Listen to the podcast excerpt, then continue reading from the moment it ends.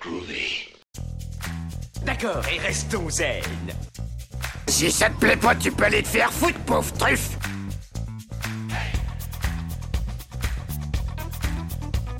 Je vous emmerde. Je rentre à ma maison. Tu me prends le cœur Ça, c'est un couteau. Tu peux lui faire bobo. Tu aimes les films sur les gladiateurs? That's what she said. Yippee pauvre con. Considère ça comme un divorce. Rambo, c'est une pédale.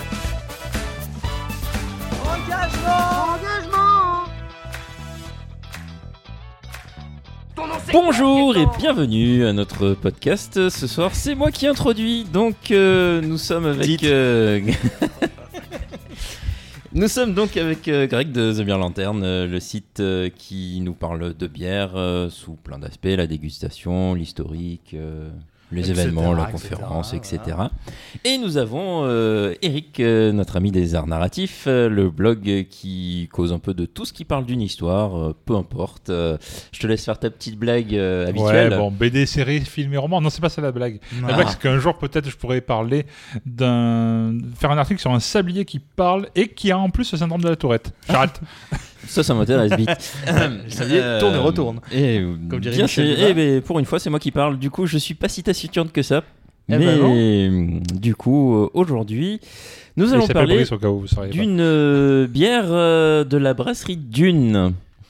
Et je te laisse, mon cher ami, la présenter. Eh ben écoute, C'était un peu laborieux, mais on l'a pas prévenu avant. Non, on, on l'a Surprise on l'a fait improviser, on a mis la pression, mais du coup, il a une bière à côté en récompense. Et justement, en parlant de brasserie, donc euh, la- comme Brice vous le disait, la brasserie Dune, qui est une petite brasserie qui vient de naître tout récemment dans le 46 au nord de Toulouse. Et c'est cette brasserie donc qui nous a gentiment offert ses bières. Et euh, donc on va y revenir un peu plus longtemps donc, juste après. Et forcément, vous vous en doutez, avec un nom pareil. On allait forcément coller avec une actu ciné, n'est-ce pas, Eric? Non, je vois pas pourquoi. J'aurais pu parler de plein de choses en vrai. Ah J'aurais bon? pi parler de, bah, je sais pas moi, de, de, de Sandman. Vous connaissez Sandman ou pas? Euh, C'est pas un méchant dans Spider-Man. un- c'est une chanson de Metallica. Alors, Enter oui, Sandman, oui. c'est pas faux. C'est bien, une- c'est Enter Sandman, la chanson de Metallica. Euh, c'est en effet aussi un méchant de Spider-Man euh, qu'on a vu dans le troisième de, film de Sam Raimi. Pas le meilleur, à vrai dire. Ah putain, ouais. Mais visuellement, euh, son apparition était su- assez sympa. Avec Emo Parker.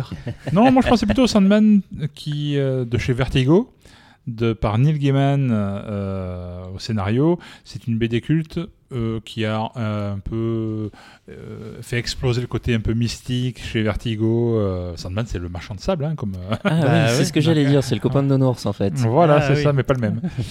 Euh, on aurait pu parler de ça, mais bon, ça, je me réserve une autre fois. Ça, pour Vertigo, pour moi, c'était une boîte de nuit à Marseille. Mais euh, J'aurais pu parler du film de, de Danny Boyle qui sorti en 2000, La plage. On parle de sable ou pas? Ah, bah oui. Ça aurait Oui. pu. Hein. Euh, D'ailleurs, c'est adapté d'un roman d'Alex Garland, le scénariste de 28 jours plus tard, Sunshine, et depuis le réalisateur d'Ex Machina et Annihilation qu'on a vu sur Netflix euh, il y a quelque temps. Euh, J'aurais pu parler aussi de L'amour à la plage. Aoum, cha cha cha. La chanson de Niagara hein, qui vous reste dans la tête. hein. Allez, c'est cadeau, bisous. Euh, mais au final, en effet, on va parler de Dune parce que c'est marqué sur la bouteille, donc quand même, ça, j'aurais du mal à éviter. Quoi. Eh bah oui. Et du coup, comme tu le disais, comme je le disais précédemment, donc euh, Dune qui est euh, brasserie Dune qui est une brasserie toute récente et pour laquelle on a reçu. euh, Casse les codes on et on boit de suite. On boit direct cette fois-ci parce que on a eu beaucoup de bouteilles de 75 centilitres et ce qui est assez cool. Et aujourd'hui, donc, on commence du coup le podcast avec euh, la Marius et Rosalie, euh, qui est une blanche framboise rhubarbe, euh, bah, qui est plutôt agréable. Hein donc, Euh, euh, ouais, franchement, euh, ça... 4% d'alcool, très légère, Voilà. belle couleur rosée trouble, une mousse. je dirais semi-épaisse, plutôt persistante, crémeuse, hein, c'est sympa. Au nez, bon, on sent bien le- la framboise, mais c'est pas en, je sais pas vous, mais c'est pas Non. en excès, hein. Non, c'est un Ouais. petit peu acidulé euh, au nez, mais Ouais, ouais, c'est- tu- ça sent un petit peu la framboise, mais c'est pas, c'est pas Ouais, voilà. agressif. La, la rhubarbe, Mm. elle doit faire un petit peu euh, un bon équilibre. Et tu n'as pas un excès de sucre comme euh, certaines bières, du coup, trop fruitées, euh, souvent même industrielles. hein. Donc, euh, écoute, et au goût, euh, moi j'aime beaucoup. Parce que moi j'ai commencé à boire pendant que vous parliez. L'enfoiré. Eh ouais. Non, mais je viens de la goûter, franchement, oui. C'est Hein, c'est euh, très bon, hein. c'est- C'est doux sans être euh, sucré. C'est euh, doux, voilà. c'est frais. C'est frais, il y a un petit côté acidulé. On parle, tu fais une pub pour du linge ou? Moi, pas du tout, voyons. C'est doux, c'est frais, c'est Myrlène. doux, c'est frais. C'est Ou un le petit peu acidulé, mais pas trop. Le chat machine.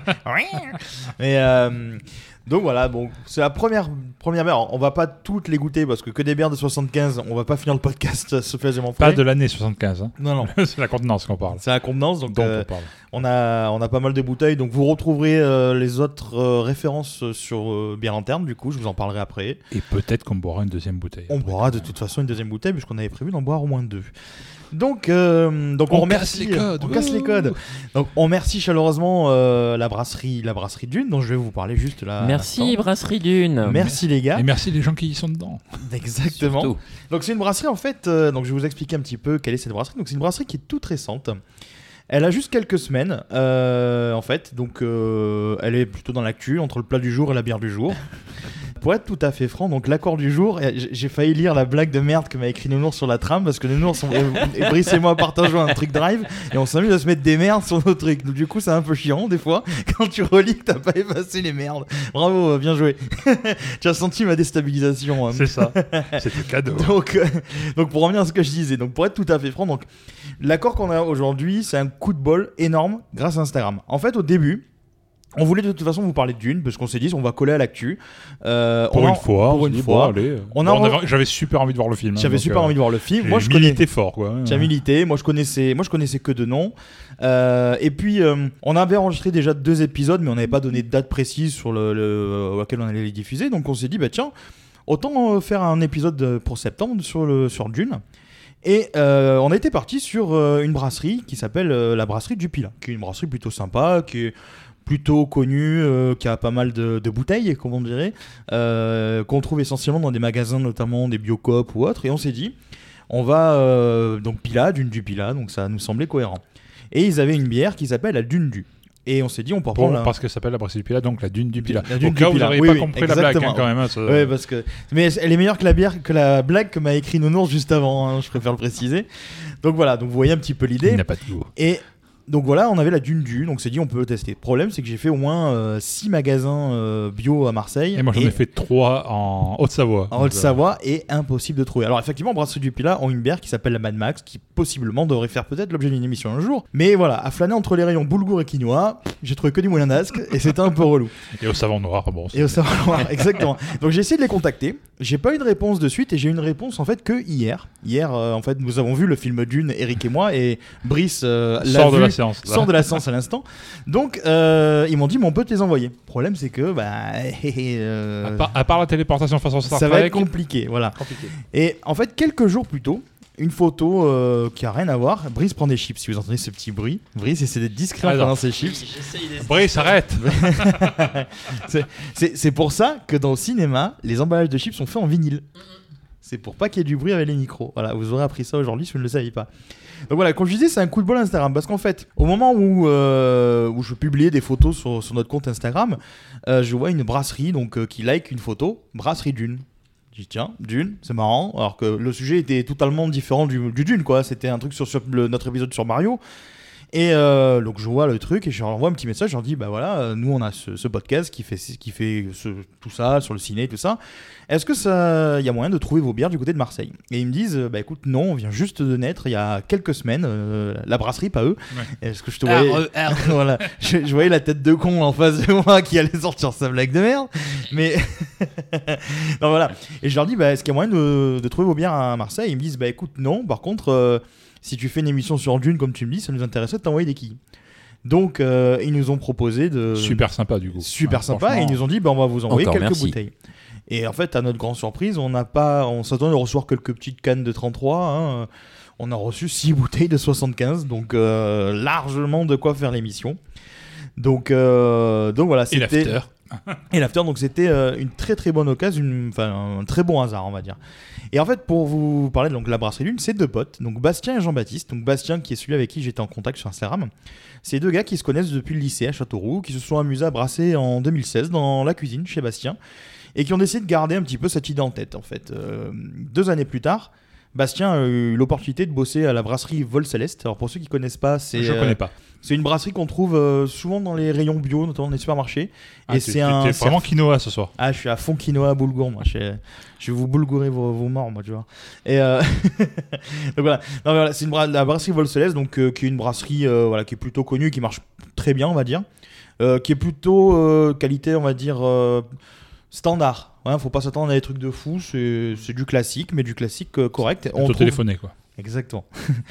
Mais on la trouve souvent euh, dans des packs chez Nature et Découverte, par exemple. Et euh, donc voilà, pour Bastien, notre ami Bastien, donc il était responsable brasseur. Il y est resté durant 3 ans. Donc, ans. putain, 3 ans. putain, 3 ans. Et donc, euh, à bout d'un moment, nos deux amis en avaient un petit peu marre euh, de la capitale et de ses environs, parce que Vol Céleste, je crois, est dans le 78, donc pas loin de Versailles. Et ils ont eu envie de descendre un petit peu dans le sud, à la campagne. Ça les titillait pas mal, surtout qu'ils avaient des projets de famille euh, qui leur semblaient, on va dire, euh, plutôt, euh, plutôt cohérents avec le fait de descendre à la campagne. Plus compatible avec. euh, Voilà. leur leur- Et ils ont décidé de faire, euh, de faire, de fonder une famille chacun, tout ça. Et donc l'occasion est en ordre. Si on descendait dans, le- dans le sud de la France et bah, qu'on continue nos projets de, de vie là-bas. Donc euh, chacun avec leurs compagnes respectives. Donc euh, ils ont tous les deux eu euh, des enfants qui s'appellent donc Marius et Rosalie, donc qui est la bière qu'on vous a testée il y a quelques secondes. Donc c'est le qu'on est prénom- toujours en train de boire. qu'on est toujours en train de boire, qui est le prénom en fait de leurs deux enfants. Donc ils déménagent euh, dans le 46 à Carjac. Alors euh, Cajarc. Euh, il m'avait C'est un carjacking, c'est autre chose. euh, Carjacking, c'est à Marseille. Cajarc, c'est dans le 46. Alors, en plus, Bastien m'avait m'avait mis dans le message. Il m'a dit attention à bien prononcer Cajarc, sinon tu vas te prendre des, des trucs dans la, dans la, dans la tronche. Eh ben, j'ai foiré. Merci le dyslexisme que je- visiblement j'ai j'ai ici. Donc, euh, donc, la petite ville de Cajarc, c'est à 1 heure au nord de Montauban et aux 2 heures au nord de Toulouse. Pour situer un petit peu les. Donc, euh, au moment où ils ont déménagé, ils ont dit bah tiens, c'est l'occasion de créer une brasserie à notre tour. Alors pourquoi Dune? Parce qu'en fait, ce sont tous les deux des fans de cinéma et de science-fiction, et Dune fait partie de leur film favori, favori, pardon, favori, Favori. et favori, favori, et il n'a pas fallu beaucoup de temps du coup pour partir sur ce nom-là. Et, euh, et pour info, euh, c'est Bastien qui m'a dit ça, si je me rends bien, sinon euh, Bastien tu me corrigeras au moment où tu écouteras le podcast. La correction Bastien, va être terrible. Exactement. Non, Ba- Bastien m'avait dit au téléphone qu'il avait euh, travaillé dans le milieu du cinéma en tant que technicien. Alors, je sais plus quel domaine, j'ai oublié, mais il avait travaillé en tant que technicien dans le cinéma. Donc, il a un pied dans le cinéma et c'est pour ça que la plupart des étiquettes que vous verrez en photo sur le site et tout ça et sur le réseau ont une connotation un petit peu cinématographique. Donc, euh, par contre, euh, les, les bières, en fait, les, les étiquettes n'ont aucun rapport avec Dune, si ce n'est le nom, en fait. Alors, ça, c'est voulu. Euh, ils m'ont expliqué en fait qu'ils voulaient euh, avoir des étiquettes qui soient pas trop pop culture axées sur Dune parce que sinon au bout d'un moment ils avaient peur que la source se tarie justement on en parlera des sources qui se tarissent sur Arrakis donc euh, Au branlet de Borbis. ah ouais c'est un truc de fêtard Arrakis en fait. Tu viens de nous en parler après. Donc, euh, donc voilà. Là actuellement donc on a quelques bières donc on a la Marius et Rosalie on a la Mille Sabor qui est une euh, blonde gauze non la Mille Sabor on l'a pas c'est celle que la seule qui nous a Si, pas envoyé Si, on l'a. on l'a la Mille Sabor Oui, oui. parce que je crois qu'il y en avait une qu'ils n'avaient pas embouteillée au moment où ils nous ont envoyé. On a la aux antipodes et il y a une. C'est la triple au pain. c'est la triple au pain. Que, qui- Lis ce que t'as écrit, ça marchera mieux. T'as vu ouais. J'essaie de, de- de surfer entre tes blagues de merde là sur le truc. Donc voilà, oui, parce qu'il y a c'est la triple pain qui est en cours d'embouteillage au moment où ils nous ont envoyé les, euh, les bouteilles. Donc voilà. On va euh, continuer la dégustation un petit peu après. Donc vous l'aurez compris, donc euh, fan de science-fiction, euh, brasserie d'une. Et le film est sorti aujourd'hui, parce qu'au moment où on enregistre, c'est ça, il est sorti aujourd'hui, hein, on est mercredi. Le jour de la mercredi, oui. On est le mercredi où il est sorti, voilà. Non, parce que nous, on l'a vu hier en avant-première, on était mardi, donc. Euh, Brice, toi, tu l'as vu aujourd'hui, Et donc c'était le jour de la sortie. Franchement, on arrive Il à connaît tenir- les jours de la semaine. Voilà, on arrive à tenir au moins une minute sur les jours de la semaine. Eh, Franchement. on est bon, on est bon. Et vous trouvez pas que le jeudi, c'est des trucs chiants. Donc, euh, je vais laisser euh, Eric vous parler justement de l'œuvre de Frank Herbert, alias Dune. Euh, oui, tout à fait. Alors, je vais commencer. Évidemment, on vous rabat les les oreilles à travers le film de Denis Villeneuve, sorti en salle très récemment, donc, hein, vu que c'est hier. Euh, mais Dune, c'est d'abord un roman. Un roman pas tout jeune non plus, car il date de 1965. Euh, soit avant Star Wars qui est sorti en 77, et même avant Star Trek, qui était en 66. Je pensais pas Star Trek si vieux par contre. Ouais, oui, c'est euh, deuxième le plus ancienne euh, après Doctor Who. Tu étais ado quand tu l'as regardé la série Alors, j'ai regardé la série quand j'étais ado, oui, mais pour les 30 ans de la série. Enfin, non, même, non, même avant, parce que Ah. 30 30 ans, je me suis mis à la nouvelle génération. Bon, passons.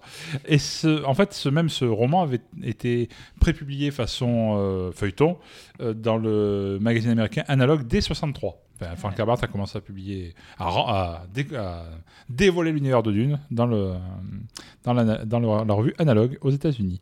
Mais du coup, je vais mettre à contribution Brice à nouveau. De quoi ça parle Dune? De sable. De- D'une planète avec du sable dessus. Où ils font de la Et feta apparemment voilà. si j'ai bien suivi. Euh, avec des gens qui marchent. Donc ouais, c'est ça se passe dans un futur très très très très lointain, en 10191, Très précisément. après la là, création de la guilde spatiale. Donc par rapport à notre euh, 2000, euh, je ne sais pas où ça se situe vraiment en fait. Oui, voilà. Bah, je pense que c'est fait exprès. Surtout depuis en C'est- 65. tu vois, Ouais. Et surtout en 65. Euh, du coup, le- l'univers est régi par un empereur, étonnant, Étonnant, qui s'appelle Padisha Shaddam IV, qui Et- ressemble un petit peu euh, à Star Wars dont tu parlais il y a deux secondes. Voilà, c'est bah, un empereur déjà. Un Ah. univers Ouais. très, très lointain avec un empereur. Ouais, ouais, ok. On va parler Georges. Du coup, dans ce monde, de l'intelligence artificielle et les robots pensants sont interdits parmi les êtres humains. Voilà, Ça rappelle un une- petit peu Blade Runner. Voilà, ça c'est à, contrario de Star Wars, Mm. euh, où là évidemment on a les, Ouais. les droïdes, quoi, mais là, a- chez Dune, il n'y en a pas. Pas du tout. Et donc parmi les humains, on a différents groupes qui sont organisés en fonction de compétences particulières. Euh, les mentas, qui ont des performances mentales, qui sont des ordinateurs sur pattes en fait. Ouais, vous, le voyez dans, le- dans le film de Villeneuve, c'est le personnage un peu âgé qui aide, euh, qui est de la maison Atreides, qui, c'est- qui est- s'appuie sur le cou Oui, pour oui, parler. oui, Tout à voilà. fait. Et ils ont la, la petite tache sur la lèvre euh, dans, le Dans le film de Denis Villeneuve. Le. Dans l'original, je sais plus s'ils ont un détail qui les différencie. Je ne sais Pas pas. dans l'original, dans Je celui ne de plus, Lynch, je ne sais euh, plus. je ne me souviens plus. Et donc voilà, c'est Euh, l'équivalent des, des robots humains, enfin des androïdes, pour euh, Voilà. beaucoup de compétences, super, une super intelligence, on va Ils dire. sont quoi Ils ont des, euh, des trucs dans le cerveau Non, non, ils sont juste super intelligents. On n'en sait rien en fait. c'est- pas détaillé en fait. Ouais, parce qu'à un moment donné dans la scène, euh, parce que moi j'ai pas vu le il a premier, une petite il a- pastille. il a une petite pastille, mais à un moment donné il appuie je sais pas où, et il fait des calculs au tout début du film. Il a les, les paupières paupières qui qui remontent, et il fait un calcul. Bah, je pense que c'est pour différencier le personnage. Mm. Ah peut-être ouais. de- Parce que c'était chelou du coup. ça me ferait peur un mec qui me dit euh, combien je te dois? Attends, 40 euros. T'as fait quoi? 2 fois 20 Donc après les mentas, il y a d'autres euh, d'autres personnalités comme les Bene Gesserit qui sont une caste féminine qui est qui est responsable de l'enseignement et du développement de compétences humaines. Donc elles sont un peu télépathes, un peu Ouais, mais les compétences humaines, en fait, on... bon, c'est dans le roman comme dans le film. Euh, on parle de présélection de, oui, de génétique en fait. génétique, hein. ouais, c'est un peu un peu génique. Exactement. Euh, donc ça, c'est deux castes parmi ce qui existe dans l'univers de Dune, qui est assez riche euh, et très touffu. Tout à fait. Donc on retrouve pas mal d'éléments culturels et historiques, euh, de termes berbères, les Fremen qui sont quand même énormément proches des Bédouins. Tout à fait. C'est vrai, ouais. Au niveau de l'habit, bah, du fait de la situation de la planète sableuse. Très sableuse, très ensablée même. Très ensablée. Ah Il y a la logique euh, cyclique des mythologies nordiques. Il y Il y a, a le patriarche qui s'appelle Leto, donc ça rappelle un petit peu le nom de la mère d'Apollon et d'Artémis dans la mythologie grecque, tout à fait. dans la mythologie grecque. Et il y a plein d'autres emprunts euh, dans, la, dans Dune. euh, bah, on, on parlait notamment d'une différence qu'on a dans le film par rapport au, au roman. Euh, dans le roman, il parle de djihad, Oui, par exemple. Donc, c'est des choses qui ne sont, ne sont pas permis de remettre dans le, dans le film Dans euh, avec cette, cette terminologie-là, mais euh, il y a beaucoup, énormément d'emprunts à la culture. euh, Il y a un certain exotisme, en fait, dans le, dans le roman qu'on retrouve dans le film par euh, bah, justement des concepts mélangés, euh, des, des, euh, quand on, je fais un petit aparté sur le film de Villeneuve, la maison Atréide, euh, sont, quand euh, la, la première scène où on, où on voit la maison Atréide avec euh, tout le monde, Mm. euh, c'est des sons de cornemuse. Oui, C'est des paysages fait, très, très, Très écossais, ouais, ouais, avec les, falaises. Tout à fait. Donc c'est pas, et on vise l'exotisme dans, Mm. dans, dans le film de Villeneuve, mais on y reviendra plus tard. Alors tout ce développement humain a été permis par une épice, enfin par l'épice, L'épice. qu'on appelle aussi le mélange, hein, à la fois dans le- Flow. Exactement. Euh, avec l'accent. Euh, substance assez mystérieuse que l'on trouve que sur Arrakis, sur la planète Arrakis. Planète des sables, d'où le nom donné par les autochtones, bah, Dune, hein, c'est c'est évident. hein. Étrange. Étrange, bizarre autant qu'étrange. Et euh, ça fait de ce produit le bien le plus convoité de l'univers. Imaginez, vous êtes dans un, immense truc intergalactique, vous imaginez Star Wars, vous imaginez tout ça, et dites-vous que la seule, le seul, la seule matière précieuse vient d'une seule et unique planète. Une planète plutôt hostile. Donc, euh, évidemment, c'est quelque chose qui est très, très convoité. Et notamment convoité, entre autres, par deux maisons, la maison Harkonnen et la maison Atréide. Évidemment, sur cette planète très ensablée, il y a aussi autre chose qui est très convoité. C'est l'eau. Si vous voulez survivre, c'est un minimum quand même. Et d'ailleurs, euh, ça fait partie des, des choses très, très bien étudiées dans le, dans le roman comme dans le film, avec des mécaniques pour récupérer de l'eau, etc. Tout ça. Donc l'histoire démarre à l'arrivée du duc Leto Atréide, sa concubine Jessica et leur fils Paul Atréide sur la planète avec leurs troupes chargées par l'empereur de succéder aux Harkonnen. En gros, l'empereur a dit bon, euh, il y a deux, factions qui montent un peu en puissance euh, dans mon empire. Les Harkonnen, bon, euh, on leur a laissé la gestion d'A- de- d'Arrakis. On va un peu jouer euh, un peu politique et on va mettre plutôt les Atreides à la place. C'est un ordre de l'empereur, ils n'auront pas le choix. Euh, et au moins, si les Atreides se plantent, ben, au moins ça fait une maison de moins dans tous les cas. C'est un peu le- le- l'i- l'idée de départ. C'est un vrai cadeau empoisonné. Euh, Ça reste assez politique hein, quand même. C'est hein. très. Oui, oui, très. Mais moins que Star Wars. Enfin, pour moi, Star Wars est trop euh, politique. Même si j'aime beaucoup Star Wars, euh, j'ai trouvé que c'était le ton était un peu plus léger pour la. Dans D'accord. Dune. Dans Au Dune, niveau, ouais, ouais. politique, enfin, ça allait. D'accord. Ouais, moi, j'aurais plutôt. Enfin, après, ça dépend de quel Star Wars tu parles. Enfin, si tu parles de Star Ouais. Wars dans son ensemble. Oui, oui, dans Euh, l'ensemble. voilà, euh, c'est ça. ce- les textes où ils racontent les élections euh, municipales de Tatooine à un moment donné, euh, c'est bon quoi. C'est pas Tatooine. non. Pardon, Tatooine. D'ailleurs, euh, les... petite parenthèse, mais les, hum, les Bédouins, donc, euh, le- enfin les, les, hum, les habitants les Fremen, voilà, qui, qui ressemblent à des Bédouins, c'est vrai que du coup, je- ça m'a fait penser pendant le film euh, aux petits personnages euh, dans Star Wars, justement, Ah, les hommes des sables ou les, hommes des sables. Les petits là, qui ont les yeux rouges là. Ah, ça, c'est les Jawas. C'est les Jawa, mais ça me faisait penser un peu aux Jawa dans le style, tu vois. En plus grand. En plus grand, hein, mais, mais je voyais un peu une. Ils avaient les yeux bleus, c'est différent. ouais. Mais ouais, non, mais voilà, c'était la petite parenthèse, mais effectivement, j'ai vu un petit peu des inspirations Ouais, derrière. bon, on, on a quand même beaucoup euh, discuté de justement le- cette inspiration forte qu'a l'air d'avoir eu euh, George. Lucas euh, à propos de euh, pour son Star Wars de la, dans Dune quoi.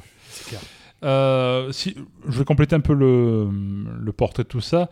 La famille Atreides est, euh, est composée dans sa garde rapprochée de trois autres personnages. Le Manta assassin Turfer Awad dont on a parlé tout à l'heure. Il y a aussi deux grands soldats, Duncan Idaho et Gurney Halleck, qui sont un peu les amis, formateurs, euh, conseillers du duc, les taux d'Atreides. Et donc, ça c'est un peu le pitch de départ, donc j'essaye de pas trop aller loin parce que c'est...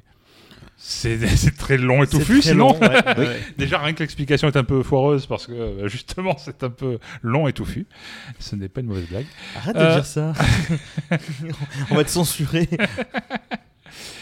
Et bah, du coup, c'est tellement long et touffu. Et voilà, trois fois, c'est bon. C'est long et Allez, touffu. au revoir la monétisation. Merci beaucoup, Eric. Titre je, je ne sais pas. Voilà. je, je ne comprends pas. Voilà, c'est bon. voilà. Vous me rembourserez les bretzels. Que Frank Herbert n'est- Euh, n'a pas. Frank, Frank Herbert euh, ne sait pas. C'était tellement rigolo de te voir galérer en fait. que Frank Herbert euh, du coup n'a pas fait qu'un seul bouquin d'une. Euh, il a fait cinq suites. Euh, Donc on a eu le Dune, Dune, Messie, Dune, euh, le Messie de Dune, les enfants de Dune, l'empereur Dieu de Dune, les hérétiques de Dune et la maison des mers où il n'a pas du coup réemployé le terme Dune pour, dans le titre. Oui, et sachant que ça s'est étalé jusqu'en C'est- 85. donc voilà, entre 65. 65 et 85. Pendant 20 ans, il a bouffé du sable. hein. Il a écrit Et Il en est mort. Il en est mort en 86 d'ailleurs. Et ses fils ont repris euh, l'univers en fils. fait. Son fils. Son fils. Ils ont- Le fils. Ah, le- J'étais persuadé qu'il en avait plusieurs. Attends, en mais fait. quand on met un S à fils à la fin, c'est en fait, c'est Ah même c'est si singulier. Merde Merde. Putain, faut que je révise mon Ah, orthographe. sinon, ça fait fil en fait, effectivement. tu as raison. Euh, oui, donc, du coup, du coup, donc son fils reprend le flambeau euh, On est dans les fatigué, années excusez-moi. 2000 euh, et du coup continue l'œuvre l'œuvre de son père. Euh, donc son fils. euh, C'est Brian qui- Herbert. Brian Herbert, voilà, j'ai le nom. Accompagné avec euh, Kevin Anderson qui a œuvré sur de nombreux romans euh, qu'on connaît comme Star Wars, X-Files, Star Trek. Ouais, les autres, euh, comics, etc. Et donc il a enrichi avec une quinzaine de romans et cinq sous-cycles pour euh, toujours dans la saga de Dune. euh, Ouais, du coup, on dépasse euh, la donc vingtaine une, de bouquins, quoi. Voilà, ça Ah, fait pas mal à lire. C'est un sacré morceau, Il y a du boulot sur le. Tellement que si vous allez sur le site euh, dunenovels.com, ouais, point .com hein, en bon français, euh, le roman d'origine dans la chronologie des, des écrits entre le fils et le père, c'est que le 20e récit. C'est-à-dire qu'il y en a 33 histoires entre les, les- les nouvelles et les romans, et euh, le Dune que vous qu'on connaît le plus, hein, celui qui est adapté dans le film de Lynch, dans le film de, de Villeneuve et le premier roman, c'est la 20e histoire de cet univers. quoi. Attends, là, le film qu'on a vu, C'est l'épisode 20. 20 Non Ah, parce qu'il y a eu Si. des préquels avant. Après, euh, voilà, bah, c'est le ouais. fils qui a écrit des préquels après. Quoi. Enfin, avant, après. Quoi. Ah ouais. Enfin bref. J'arriverai jamais à tout suivre hein, sur Dune. C'est, c'est- voilà. On en parlera après, du coup, notre avis sur le film. Mais... Bon, à côté de, ce- à côté de cela, euh, cet univers super riche a très vite inspiré de nouvelles adap- des adaptations. Déjà dans les années 70, un avant-projet impliquant Patrick McGowan est évoqué, mais ne verra pas le jour avec la mort du producteur Arthur P. Jacobs, qui avait produit avant euh, La planète des singes. Vous savez qui est Patrick Ma- euh, McGowan C'est pas le mec qui a produit la planète des singes C'est Non, pas c'est- le. non, c'est Merde. chapeau, Arthur P. melon, Jacobs. chapeau melon et botte de cœur. Non, c'est l'autre. C'est l'autre série Ah. de la même époque, Ah. euh, une vieille série. Non, je connais pas. Le Je- prisonnier. c'est Ah, le oui, prisonnier. Ou, Je le- suis- ou un méchant dans Colombo, ça, ça dépend. L'épisode le plus rediffusé euh, de Colombo. Je suis, quoi. je suis pas un pri- euh, Non, je suis pas un numéro, je suis un homme libre, c'est ça C'est le ça, prisonnier? Tout Oui, à fait. d'accord. Euh, et donc après ça, quelques temps après, le producteur français Michel Sédou et le réalisateur chilien Alejandro Jodorowsky euh, se lancent dans un projet pour le moins pharaonique. Si vous, avez, si vous êtes tombé ou si vous avez l'occasion de tomber sur le documentaire euh, Jodorowsky Dune, euh, sorti en 2013, c'est super bien raconté.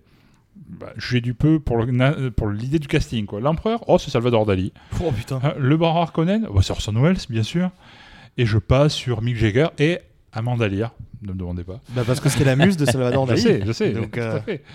Sans parler logique. de l'équipe technique riche de Jean Giraud, alias Moebius, le dessinateur de la BD Blueberry, Ah, Blueberry. qui a fait un méga storyboard de, de plus de 300 pages, façon format à l'italienne. C'est un vrai, un vrai bottin. Qui est, qui, qui- enfin, qui est visio- visionnable Ah bah, qui a été, euh, qui a été, euh, alors je sais pas s'il a été édité pour le commun Ouais. des mortels, mais qui a, qui a été distribué à plein de producteurs américains à l'époque. Ah, d'accord, ouais, ok. C'est d'ailleurs, dans les sous- c'est un peu sous-entendu dans le, dans, ce- dans le documentaire d'ailleurs, le fait que, ben, à force d'avoir circulé, Star Wars est Mm. peut-être, Ouais. enfin, George Lucas ou les producteurs de Star Wars, enfin, ont pu tomber dessus Ouais, ouais. par, le- par mégarde, évidemment. hein. Bien sûr. Ne soyons pas à mauvaise langue. Je ne vous permettrai pas. Euh, donc, euh, Jean Giraud au storyboard, Dan O'Bannon aux effets spéciaux. Alors, Dan O'Bannon, c'est Blade Runner, Alien. Ah oui. Il y a Giger, Achard Giger, qui a fait les concept art aussi de certains décors pour le, le Dune de Jodorowsky et qui a créé, enfin, qui a créé la créature alien, euh, le design de la créature.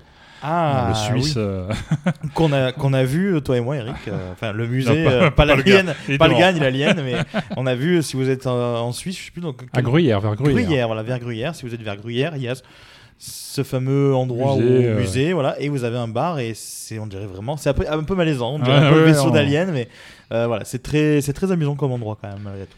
Et euh, même en termes de bande-son, pour l'époque, ils voulaient embaucher Magma Mhm. et surtout Pink Floyd. Ah, c'était l'époque Donc le projet était déjà Il y avait de l'idée. Il y avait de l'idée, comment dire. hein. Dune, de- dès le départ, a, a beaucoup inspiré, fédéré euh, créativement. euh, C'est- Enfin, les producteurs qui s'y mettent ou les réalisateurs qui s'y mettent, ils veulent y aller en mode euh, allez, c'est guinguette, on y va, on y va à fond, euh, on prend n'importe qui, n'importe comment, des, des- des super dingue, ouais. euh, trucs bankable et on les met tout dans le même, dans le même projet. Quoi. Finalement, c'est Dino De Laurentiis dans les années 80, euh, grand producteur de, de l'époque, qui finira par euh, réussir à produire un film d'une avec aux manettes euh, l'ami David Lynch. C'est ton voit- ami euh, Oui, c'est mon ami. T'as des amis bizarres quand même. Ah, mais j'aime beaucoup mes amis parce qu'ils sont bizarres. c'est pour ça que je les aime beaucoup. C'est pour ça qu'il nous aime bien. Et donc, du coup, David Lynch, à qui on doit Twin Peaks, euh, entre autres. Oui, plein d'autres choses. Et euh, Mulholland Drive, euh, Tout à fait. etc. etc. Euh, mais à la base, c'était Ridley Scott qui devait être le réalisateur. Ouais, c'est le premier nom attaché au Mais- projet en effet. On y retrouve euh, Kyle MacLachlan qui. C'est dur à dire. Kyle Ouais. MacLachlan. Tu lui dis que 5 fois il apparaît. Kyle MacLachlan, Kyle MacLachlan, Kyle MacLachlan, Kyle... On m'a menti, il n'est toujours pas là. Non, par contre, on dirait le bruit d'une serrure. Mais ça, c'est autre chose. Euh, donc c'est la première rencontre entre lui, enfin entre Lynch et MacLachlan. Et qui finira du coup aussi, on va le retrouver donc dans, dans Twin Peaks euh, comme étant l'inspecteur principal de la série. Il était dans Sex and the City aussi. Je me je- ne sais pas, je ne suis pas ces séries-là. Ma, femme les suit, donc Ah. du coup, je les regarde avec elle des fois. Et... C'est- Comme il suit sa femme. Et Oui, voilà, oui. forcément. Mais c'est une très bonne série, Sex and the City, perso. Ok. Euh, on y retrouve aussi Dean Stockwell, donc euh, notre ami Al dans Code Quantum, Ah oui. et le chanteur Sting, euh, jeune encore à l'époque, Tout à fait. très très jeune. C'était avant, avant qu'il décide de faire Camelot. Ouais, voilà. Du coup. Bien en avant. Et, et- et dans le rôle de l'empereur, de l'empereur Coluche. Alors, ce n'est pas vrai, Euh, mais non, c'est un sosie quand même. Non, c'est le baron, non Ouais, ouais, mais, baron. oui, pardon, le baron. Le baron. Quand on voit la gueule du baron à l'époque, on dirait Coluche dans Pouic. Pouic. Mais C'est- clairement, quoi. C'était hallucinant. C'était Pouic Pouic le truc ou je sais pas quoi. Enfin, on a tête de Coluche, j'ai- vu les extraits, j'ai fait mais c'est Coluche le mec quoi. Re-regardez la version de 84 et vous me direz en commentaire si vous pouvez pas penser à Coluche le baron. Et, et remplacer la BO de Toto par euh, du Goldman euh, aujourd'hui. Oui, on n'a plus le droit d'avoir faim. Pardon. Oui, bon. Euh, donc finalement le film sortira en 84 avec donc Toto euh, la BO. Et C'est pas une blague de Toto. non, c'est pas une blague de Toto. C'est la bande originale du film signée Toto. Et ça fera un four euh, critique et commercial. Euh, Lynch désavouera le film, euh, arguant de pression financière et que les producteurs euh, Fait que font- on- non, les- leur pression ne l'ont- euh, pas laissé euh, faire son montage, euh, son montage. Le premier montage faisait 3h30 pour un film qui au final fait 2h. 17 minutes. Merci de cette précision fait. et de cette exactitude. et il y a une version Parce longue. qu'on n'est pas jeudi, en fait. Non, nous ne sommes pas jeudi, nous sommes Mercredi. mercredi. Et la, la version longue est, euh, est sortie. Et la version. Alors, il y a eu quel- il y a quelques années, il y a eu un fan edit euh, où un mec a refait un montage de bah, à peu près 3 Qui- heures. Exactement. Mais je ouais. ne sais pas où tu peux le trouver. YouTube. Ah, YouTube, il Parce est que, sur ouais, YouTube. parce que hier soir, euh, pour l'anecdote qu'on qu'on a vu le film Eric et moi, je suis rentré pour voir un petit peu la version de 84. Tu vois, j'ai un peu zappé vite fait. La version de 84 qui est visible, je crois, sur Netflix ou Amazon Prime. Euh, Ah, Netflix. Prime. Prime. Prime jusqu'à la fin du mois, c'était. Ah, Et- bah, elle est- moi je l'ai regardé sur Netflix euh, hier. Et je crois qu'elle était Ah sur bah voilà, Netflix. c'est sur Euh, Netflix aussi. sur Alors les peut-être deux, c'est les hein. deux, parce que des Ouais. fois ils ont les Mais deux. je crois que ça part de, de Prime euh, là ce mois-ci. Exactement. euh, Et en fait, c'est en cherchant des extraits à vous passer, que je vous passerai juste après, euh, du film de 84, que du coup je suis tombé sur le- la version de 2 heures et quelques en entier. Et juste en dessous, euh, il y avait la version de 3h17, 3h20. Donc, euh, mais là, je pense que c'est la fameuse fan edit dont tu parles. Ouais, qui sa- est... Sachant qu'il y a une euh, version aussi qui a été faite pour la télévision, que là, Ah Lynch oui. a complètement euh, désavoué. Euh, je parle pas d'une série plus récente, hein, Ouais, on en ouais. parlera peut-être deux secondes après. Mais Ah oui, il y a eu un re-re-remontage. un re-remontage euh, fait pour la télé que Lynch a total, vraiment là, totalement Ouais, désavoué ouais. au point de ne pas mettre son nom. Oui, c'est Alan, Alan Smithy. Smithy. Voilà, Euh, Ah oui. monsieur, monsieur X. euh, Alors oui, au, au scénario, il a mis Judas, Judas, je sais plus qui. Ouais, voilà. euh, Ouais, le c'est ça. traître. euh, Pour, pour, pour la parenthèse, pour ceux qui ne savent pas, Alan Spitty, c'est un alias que mettent certains réalisateurs ou producteurs euh, quand en fait ils désavouent un film parce que pour X raisons, comme là des raisons de production ou autre, ils mettent Alan Spitty ou des fois un autre nom, je crois. Mais enfin, le plus courant, si vous voyez un film de Alan Spitty, c'est que ce n'est pas Alan Smithy ce n'est pas. Alan Smithy, hein, c'est un, pseudonyme, euh, un peu comme Jendo euh, pour le soldat inconnu aux États-Unis. Bah là, John c'est Alan. John Doe, bah, Jendo et John Doe. Oui, voilà. Mais pour le soldat, c'est peut-être Oui, pas Jane la seule- la Soldate. soldate Enfin, inconnue, voilà. C'est Jando parce que c'est un film, je crois, euh, avec Demi Moore, peut-être. C'est peut-être pour Moore, ça. c'est pour ça que du coup, je suis, je suis parti sur Jando. John Doe, c'est une mauvaise série télé. Oui, Jando, c'est une très mauvaise série. voilà, c'est- Tout à fait. Donc voilà, la, la version longue est disponible sur, était disponible sur YouTube et, Ok. et un je petit peu comme. ce soir. Tu vas la voir? Tu vas essayer de la voir? Je Ah. vais essayer de la Bah, regarder. si, tu veux, ouais. si tu veux, enchaîne parce que du coup on en a fait. Il y a la, il y a la version, si tu veux, je te l'envoie de Mario Bros. Non, non, non, ça Euh, c'est bon. la version Ça, que j'ai réussi à choper là, juste après le podcast. T'es sûr? Il est pas sympa, Brice. Il, veut pas découvrir les choses. Non. C'est- Euh, et du coup, bon, bah, forcément, on va arriver sur la version de Denis Villeneuve, mais on va faire un petite étape, euh, petite étape en une mini-série. une En l'an 2000. voilà, vous m'avez perdu en fait. Euh, une mini-série en l'an 2000 de trois épisodes de 90 minutes avec euh, William Hurt qui était produit par euh, Sci-Fi Channel et une suite en Les Enfants de Dune, euh, même format, trois épisodes de 90 Avec minutes. James McAvoy. Euh, ça. c'est possible. En Je crois que c'est James 2003. L'extrait que j'ai vu, je crois que c'était ça. C'est James McAvoy. Ça m'étonnerait pas. Qui était passable. C'était sympathique. C'était cheapos au niveau des effets spéciaux. C'était de la production télévisuelle en fait. Ouais, Voilà. pas- effets spéciaux à Stargate très- SG1, Ouais, très c'est moins, théâtral, moins- en fait. peut-être moins perché que, que du Lynch ou que du. Beaucoup moins perché que du Lynch.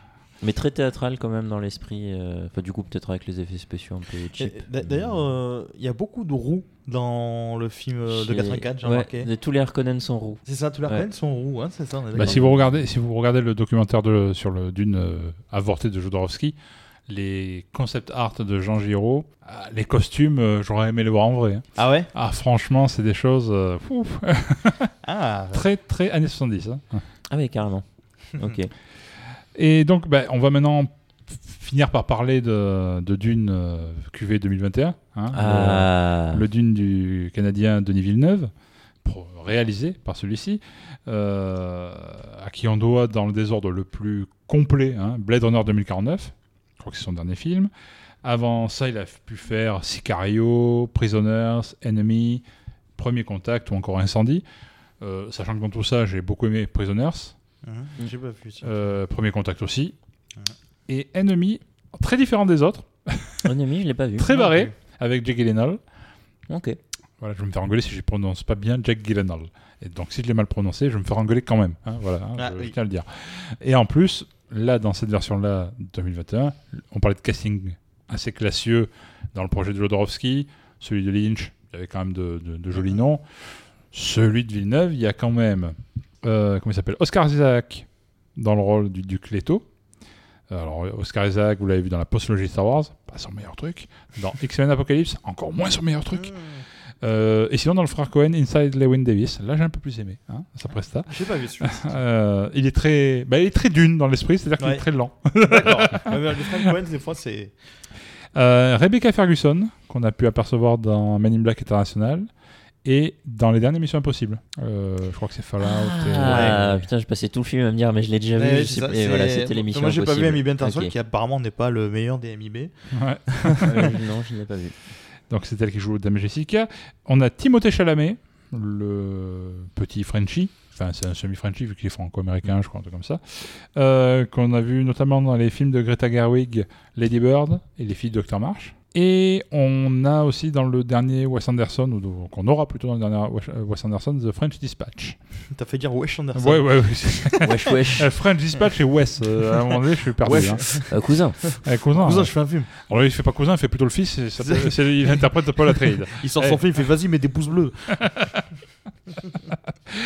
Euh, dans l'entourage de, des Atreides, on a aussi Josh Brolin qui interprète euh, euh, Gurney Halleck. Et donc Josh Brolin, on l'a vu bah, récemment, Euh. c'est Thanos, hein, c'est le snap. hein. Ou Cable. voilà, vous l'avez vu euh, oui, dans- en tant que Deadpool. Cable dans Deadpool 2. Euh, il joue. c'était- Sicario Il a commencé dans The Goonies. Oui, bah oui, Ah, The très Goonies. jeune. Oui, Oh, exact. les Goonies. Euh, c'est- Sicario, tout à fait. Vous avez, vous l'avez, on l'a vu aussi dans pas mal de frères Cohen, de films de frères Cohen, dans les Oui, frères Cohen, c'est oui, bizarre. oui, oui. Euh, no Country for All Men, True Grit et Hail César. Ah, J'ai bien aimé Hail César. Et euh, on retrouve également Jason Momoa, Game of Thrones, la série Si sur Apple Oui. TV+, euh, ou encore Aquaman sur grand écran. Voilà, vous devez à peu près situer. Ah oui, Stargate Atlantis. Atlantis, ouais, tout à fait. Ouais, j'avais oublié. Là, il joue Et Alerte à Malibu aussi, non? Je ne sais pas. je crois qu'il pas était la- dans un, il Ah, était dans Alerte à Malibu. Je ne suis pas le spécialiste Ils, d'Alerte à euh, Malibu. Eh, Vous le saurez bientôt. Euh, Pourquoi on va voir en maillot C'est quoi le délire? Euh, du oui, bah oui. Ah. du côté des Fremen, on a Zendaya, que l'on a pu découvrir dans la série Euphoria sur HBO, euh, qui joue aussi la copine de Peter dans les récents Spider-Man du MCU, et qui est apparue dans un film euh, sur Netflix il y a peu de temps, un film euh, avec euh, le fils de Denzel Washington, je ne sais plus son nom, ni du film ni du fils, celui qui joue dans Tenet aussi. Ah, euh, oui. Beckett Euh, Le dernier qui est sorti sur Netflix Ah, ouais, il me semble. Que je voulais voir là, mais. euh, Bon voilà, donc passons. hein, Comme vous voyez, on est super bien préparé. et qui jouera Shani et Javier Bardem qui a joué dans No Country for Old Men aussi, Skyfall et le Beautiful d'Inaritu. Inaritu, le réalisateur de Birdman et de Ah, The Revenant, Ah, qui jouera Stilgar. Et enfin chez les Harkonnen, c'est pas les Harkonnen, c'est pas les, c'est pas compliqué, c'est les méchants. Il y a Stellan Skarsgård. Alors vous l'avez vu dans les dans le cinéma de Lars von Trier, hein, dans Melancholia, Dogville. Plus récemment, le docteur Selvig dans le MCU, hein, le pote de Thor. Mhm, hein. Et un peu moins prestigieux, c'est l'un des pères potentiels dans Mamma Mia. Je crois où. que tu nous parleras de Mamma Mia dans quelques temps. d'ailleurs. euh, c'est pas le clone dans ça aussi Ou je confonds Non, ça c'est Non. Non, c'est euh, Tim Voilà. Curry. Tim Curry. Voilà, c'est c'est pas la même épice. D'accord. Ok. Épice d'une, vous l'avez Joli. Eh ouais. Oh là là, bravo C'est un métier, monsieur, c'est un métier. Et Dave Bautista apparaît aussi dans le film, comme euh, neveu justement du, euh, du baron euh, Harkonnen. Et c'est bah, Dave Bautista, c'est l'ancien catcheur qui joue Drax dans Les Gardiens de la Galaxie, ou qui joue aussi un tueur dans le James Bond, le dernier James Bond, enfin l'avant-dernier dans, du dans- coup. dans la scène du Spectre, train. ouais, Dans tout à du fait. Et donc, les amis, qu'avez-vous pensé du film? Alors on va commencer par Greg. Allez. On va commencer par celui qui a bien... Non, je déconne. Non, j'ai pas détesté le film. Euh, alors, pour euh, situer quand même le contexte, je n'ai jamais lu le roman, je n'avais jamais vu le film de 84. Euh, deux jours avant, j'ai vu Shang-Chi, donc niveau rythmique et tout ça, c'est très différent. Mais je m'attendais quand même à voir un film un peu lent, un peu contemplatif, parce que j'ai vu quelques films de Villeneuve et je savais que c'était bah, Premier Contact notamment, je savais que c'était un peu son style. Donc j'ai pas détesté. Euh, mais après avoir vu, enfin j'avais déjà vu beaucoup de photos du film de 84 et en fait moi ce qui m'avait un petit peu gêné, alors c'est pas la lenteur et le rythme que je trouve des fois un petit peu déséquilibré, c'est en fait euh, je trouve que le, le gars a pas pris beaucoup de risques en fait. C'est euh, je sais pas, j'ai trouvé que c'était trop lisse. Les, les costumes, je ai pas trouvé transcendants. Les vaisseaux, c'est de la géométrie. J'ai vu des trucs smoby dans les airs, quoi. euh, des tubes, euh, Ah, des on triangles. d'accord. On va se fâcher. Ah ouais, non, mais. mais Bon, après- c'est la fin de ce podcast. non, mais ça c'est non mais c'est les reproches que je pourrais former parce que j'ai trouvé un peu trop lisse sur son sur son ensemble. Euh, au-delà de la lenteur ça parce que ça je sais très bien que c'est fait euh, de façon de comme ça. Après non après j'ai pas passé un mauvais moment parce que j'ai trouvé que Mais tu as Euh, passé un long moment. j'ai passé un long moment parce que je, je- la séance était mardi et j'ai cru qu'on était jeudi quand le film s'est terminé donc c'était C'est pour ça la révision des jours de la semaine. euh, Exactement, du, coup il faut que je me rééquilibre là parce que j'ai fait un jet lag après le film. Mais non, non, j'ai bien aimé quand même le film, c'est je, je déconseillerais pas d'aller le voir. Mais si vous êtes un fan de science-fiction euh, qui n'a jamais connu Dune et qui euh, a plus l'habitude des trucs où ça pète avec des lasers déjà. avec des lasers, oui, pas les mêmes. euh. Mais voilà, vous allez, je pense que vous allez quand même un petit peu vous emmerder. Euh, si par contre vous savez euh, sur quoi vous allez vous attendre, donc comme moi ça a été le cas hein, avec du Villeneuve, vous passerez pas un moment. Moi j'ai juste trouvé que le contenu était un petit peu plus, un peu trop lisse par rapport à ce que j'avais vu dans le film de 84, et je me serais attendu un peu plus de, pas d'extravagance, mais au niveau du montage ou des costumes, je me serais attendu à des trucs un petit peu plus fouillés par exemple. Et euh, c'est ce petit reproche que j'ai pu faire parce qu'après que j'ai passé un long moment, c'est un fait, mais euh, mais voilà, moi, mon avis personnel, j'ai quand même bien aimé le film. J'ai passé un bon moment. C'était du grand spectacle, c'est contemplatif. Je trouve qu'il est très bon pour filmer euh, les grandeurs. Très, enfin, bi- très bizarre de dire contemplatif et du grand spectacle. ouais, non, non, mais c'est du grand spectacle parce que nous, on l'a vu en plus dans un format, je crois. c'est la meilleure définition de Sylvie Villeneuve en fait. Ouais, c'est ça. non, mais voilà, c'est spectaculaire. Il fi- filme l'immensité, enfin avec les vaisseaux euh, très bien et tout ça. Euh, moi, juste le petit bémol, c'est le, le fameux verre euh, qui a. on dirait- on Pas le verre de bière. hein. Non, le verre, euh, bah, on dirait un ver solitaire, un peu ce truc, hein, c'est sûr. Non, en fait, je, je- j'étais Le un verre des sables. Le verre des sables, ouais. J'étais un petit peu déçu parce que je m'attendais à le voir, alors pas forcément en mode monstre, tu vois, mais à le voir en- un peu mieux que vite fait dans une scène dans la pénombre. Euh, parce que c'est dans. Bah, pas dans la pénombre, il est là deux fois. Ouais, mais on le voit, on le voit pas beaucoup. Le- Ah, il, il le garde pour la deuxième partie. Oui, je pense, mais voilà, du coup, je me. Non, mais on, on- on l'a tellement vendu avec des affiches et tout ça, ce fameux verre, je trouve que du coup, Mm. je m'attendais à le voir. Et j'étais un petit peu déçu parce que voilà, c'était un petit peu le truc fun que, que je voulais voir à un moment donné. C'est con, hein, parce que moi, je connais pas le, le roman, mais je putain, le verre des sables, il a l'air super bien fait parce que c'était cheapos hein, sur les effets Ouais. 84. Euh, je crois que c'était euh, image par image, un truc comme ça. Donc voilà, je m'attendais à un truc un peu plus fouillis, mais j'ai passé un moment. Euh, du coup, qui prend la parole Eric Brice? Brice, toi, tu viens de Eh sortir bien, justement. ouais, moi je viens de sortir du Il film. est chaud. Euh, du coup, ouais, effectivement, ce que tu dis au niveau des décors, euh, moi ça m'a pas choqué en fait. Euh, effectivement, c'est c'est un peu lisse, mais je vais pas bloqué dessus. Moi, je trouvais ça.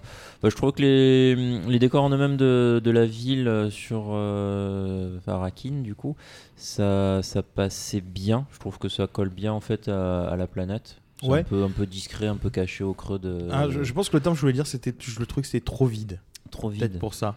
D'accord. Pas ouais. forcément trop Désertique, rempli. peut-être. Ouais, Ouais, désertique. Ouais, non, mais ouais. au-delà, C'est- au-delà du, du film, et je trouvais que les. Alors peut-être c'est fait pour coller, hein, mais. Mais ouais, c'est possible. C'est vrai que les, les, enfin, les espaces intérieurs dans le palais sont assez vastes et il n'y a, il y a pas de vie, effectivement. c'est il y a pas je de crois que vie. c'était Mais vide, voilà. Moi, ça m'a pas choqué. Je trouve que ça allait bien dans l'ambiance, un Ouais. peu dans, dans le rythme du film. Je trouve que ça, ça collait bien. Euh, franchement, j'ai passé un très bon moment. C'est vraiment de la bonne SF. Mm. Euh, pour faire un petit comparatif par rapport à celui de 84, euh, de 84, moi je l'avais vraiment beaucoup aimé. Euh, ça- Il y a un parti pris, euh, c'est très lynchien, Ouais. euh, c'est assez glauque par moment. Je trouve que le, le baron est vraiment euh, dégueulasse en fait. Ouais, il est dans très celui-là, dégueulasse. Il est vraiment dégueulasse. Euh, c'est assez viscéral. Euh, là, c'est vrai que c'est plus, plus propre, plus. Il est juste gros, quoi. Enfin, Voilà, il enfin, est gros et. Mais non, enfin, ça- bien. Ouais, toi, t'as bien, aimé. ouais, bien. Bon, moi aussi, je hein, mais- Après, c'est- on- c'est beaucoup plus épique que le film de Lynch. Qu'au final, le film de Lynch, il y a juste les scènes d'action. Et Ouais. tout ce qui est partie intrigue, c'est vaguement parlé en deux secondes.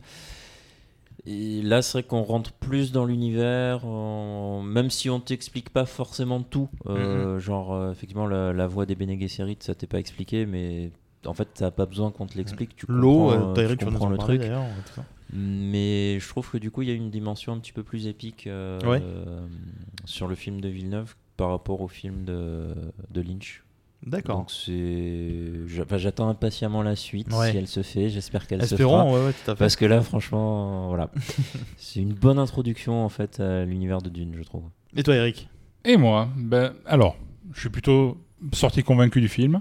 J'ai noté quelques des différences avec le roman que j'ai lu très récemment. Hein, je l'ai lu cet été, enfin j'ai lu les deux premiers cet été, donc euh, euh, c'est vraiment très frais dans ma mémoire. Quoi. Euh, des différences dans le traitement de certaines informations. L'introduction se fait di- ne se fait pas directement sur Dune, ce qui fait qu'en Oui.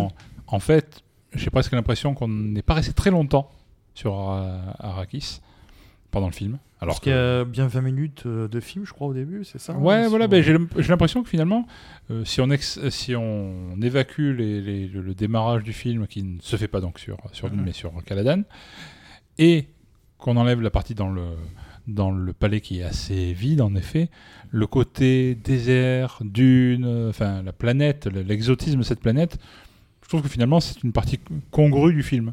Ouais. Donc euh, c'est le, un bémol qui est, pour moi qui ai lu le livre récemment, qui bon, euh, ça voilà.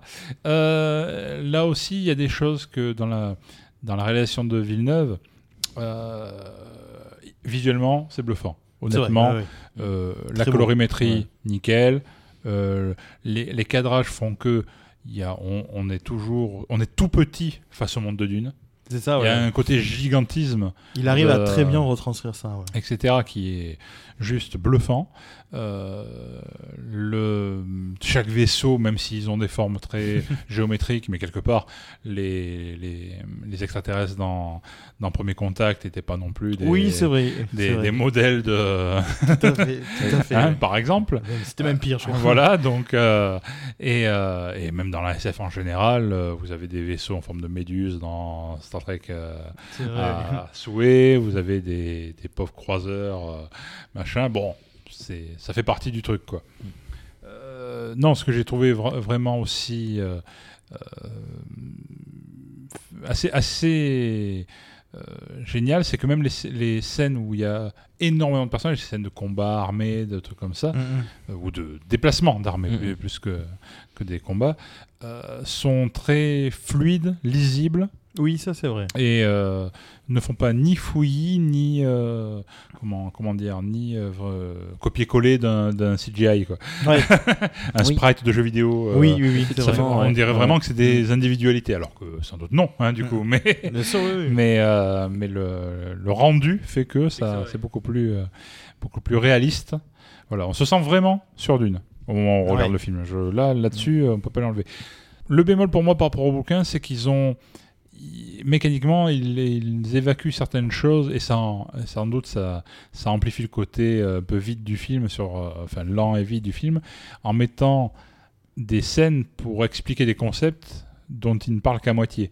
La gestion de l'eau, le fait que la, la, la- la soif euh, est vraiment quelque chose de... la, la rareté de l'eau est aussi importante que la rareté de l'épice dans le, dans le monde de Dune. Ben ça, on en parle vaguement quand ils mettent la tenue. Euh, et après, toutes les autres choses qui sont très détaillées dans le bouquin. Bon, bah, on ne sent pas le danger non plus de- du désert euh, quand euh, certains personnages se retrouvent euh, perdus dedans, sans trop aller dans au fin fond de l'histoire. On ne sent pas ce danger-là. On sent plus ce danger de, bah, on, on est poursuivi par des méchants, quoi. Mais Oui. on ne sent pas vraiment le, le côté, euh, la, la nature est hostile. Voilà, c'est le Ouais. petit bémol que je donnerais par rapport au. C'est vrai que je, je... compte tenu de l'histoire, euh, donc le héros est en danger, tout ça, euh, j'ai pas senti, tu sais, une sorte, tu sais, comme dans certains films où tu as peur pour le héros, Oui, tu vois. oui, oui. Et j'ai pas Mm. senti qu'il était euh, en danger en fait, même si dans le scénario il l'est, tu vois.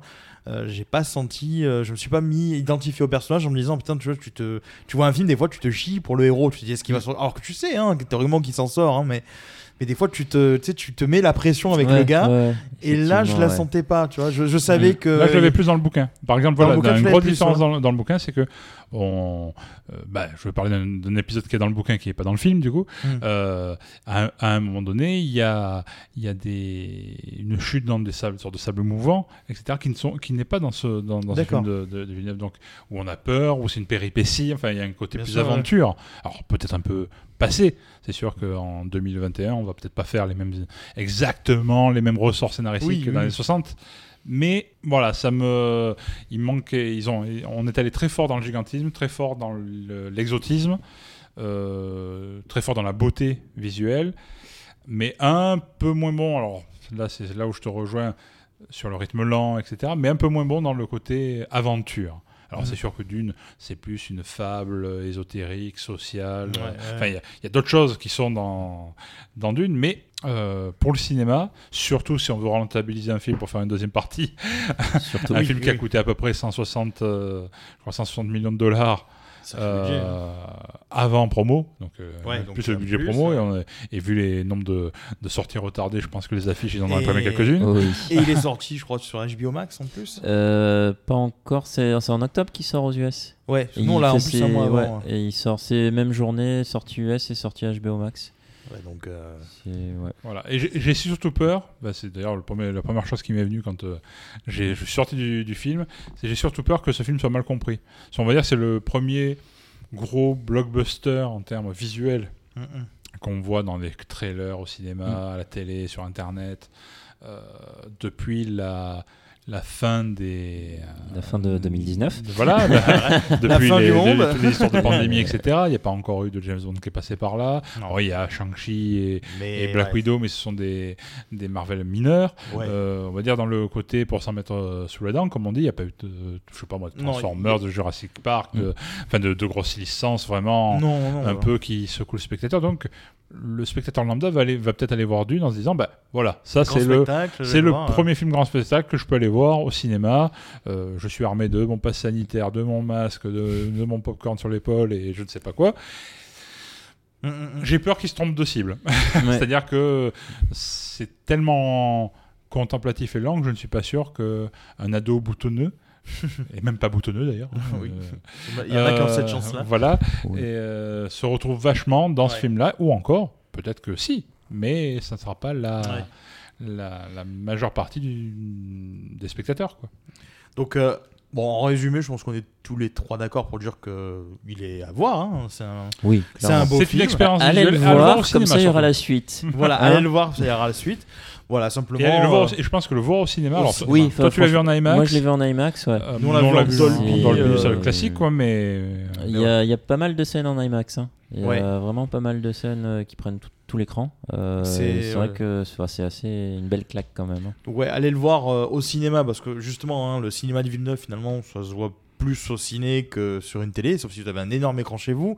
Et Mais, encore, euh, et vous, encore- faut que vous ayez des tout petits yeux pour que Exactement. ça passe. quoi. Parce que voilà, comme on le disait, donc euh, c'est contemplatif, c'est limite des fois des tableaux hein, qu'on Oui, voit. voilà. euh, Mm. voilà, Il y a une partie visite au musée. Voilà, c'est ça. C'est c'est le, comme tu dis, voilà, moi je te rejoins, on se rejoint tous à peu près sur ça. Voilà, c'est c'est c'est un rythme qui est assez lent, donc il faut pas s'attendre à quelque chose de très euh, très couillu, très burné en termes de SF avec euh, des lasers et tout ça. Ça, ça fait un peu penser à, enfin, de- du même réalisateur, Blade Runner 2049. Voilà, exactement, en fait, Blade hein, Runner était du même acabit.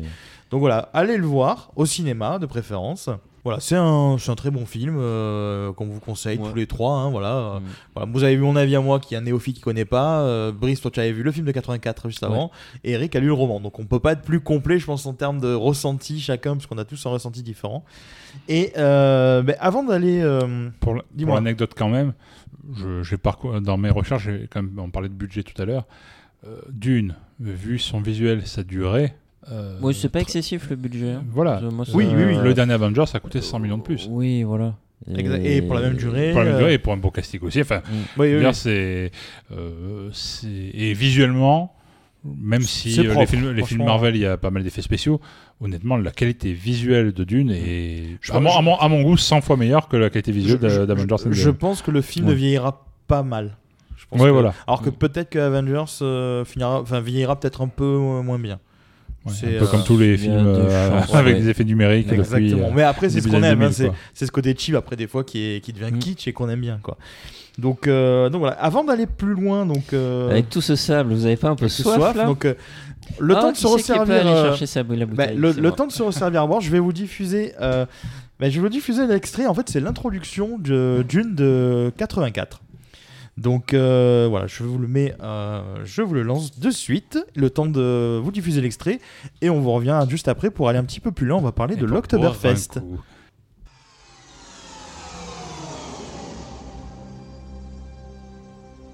Un commencement est un moment d'une délicatesse extrême.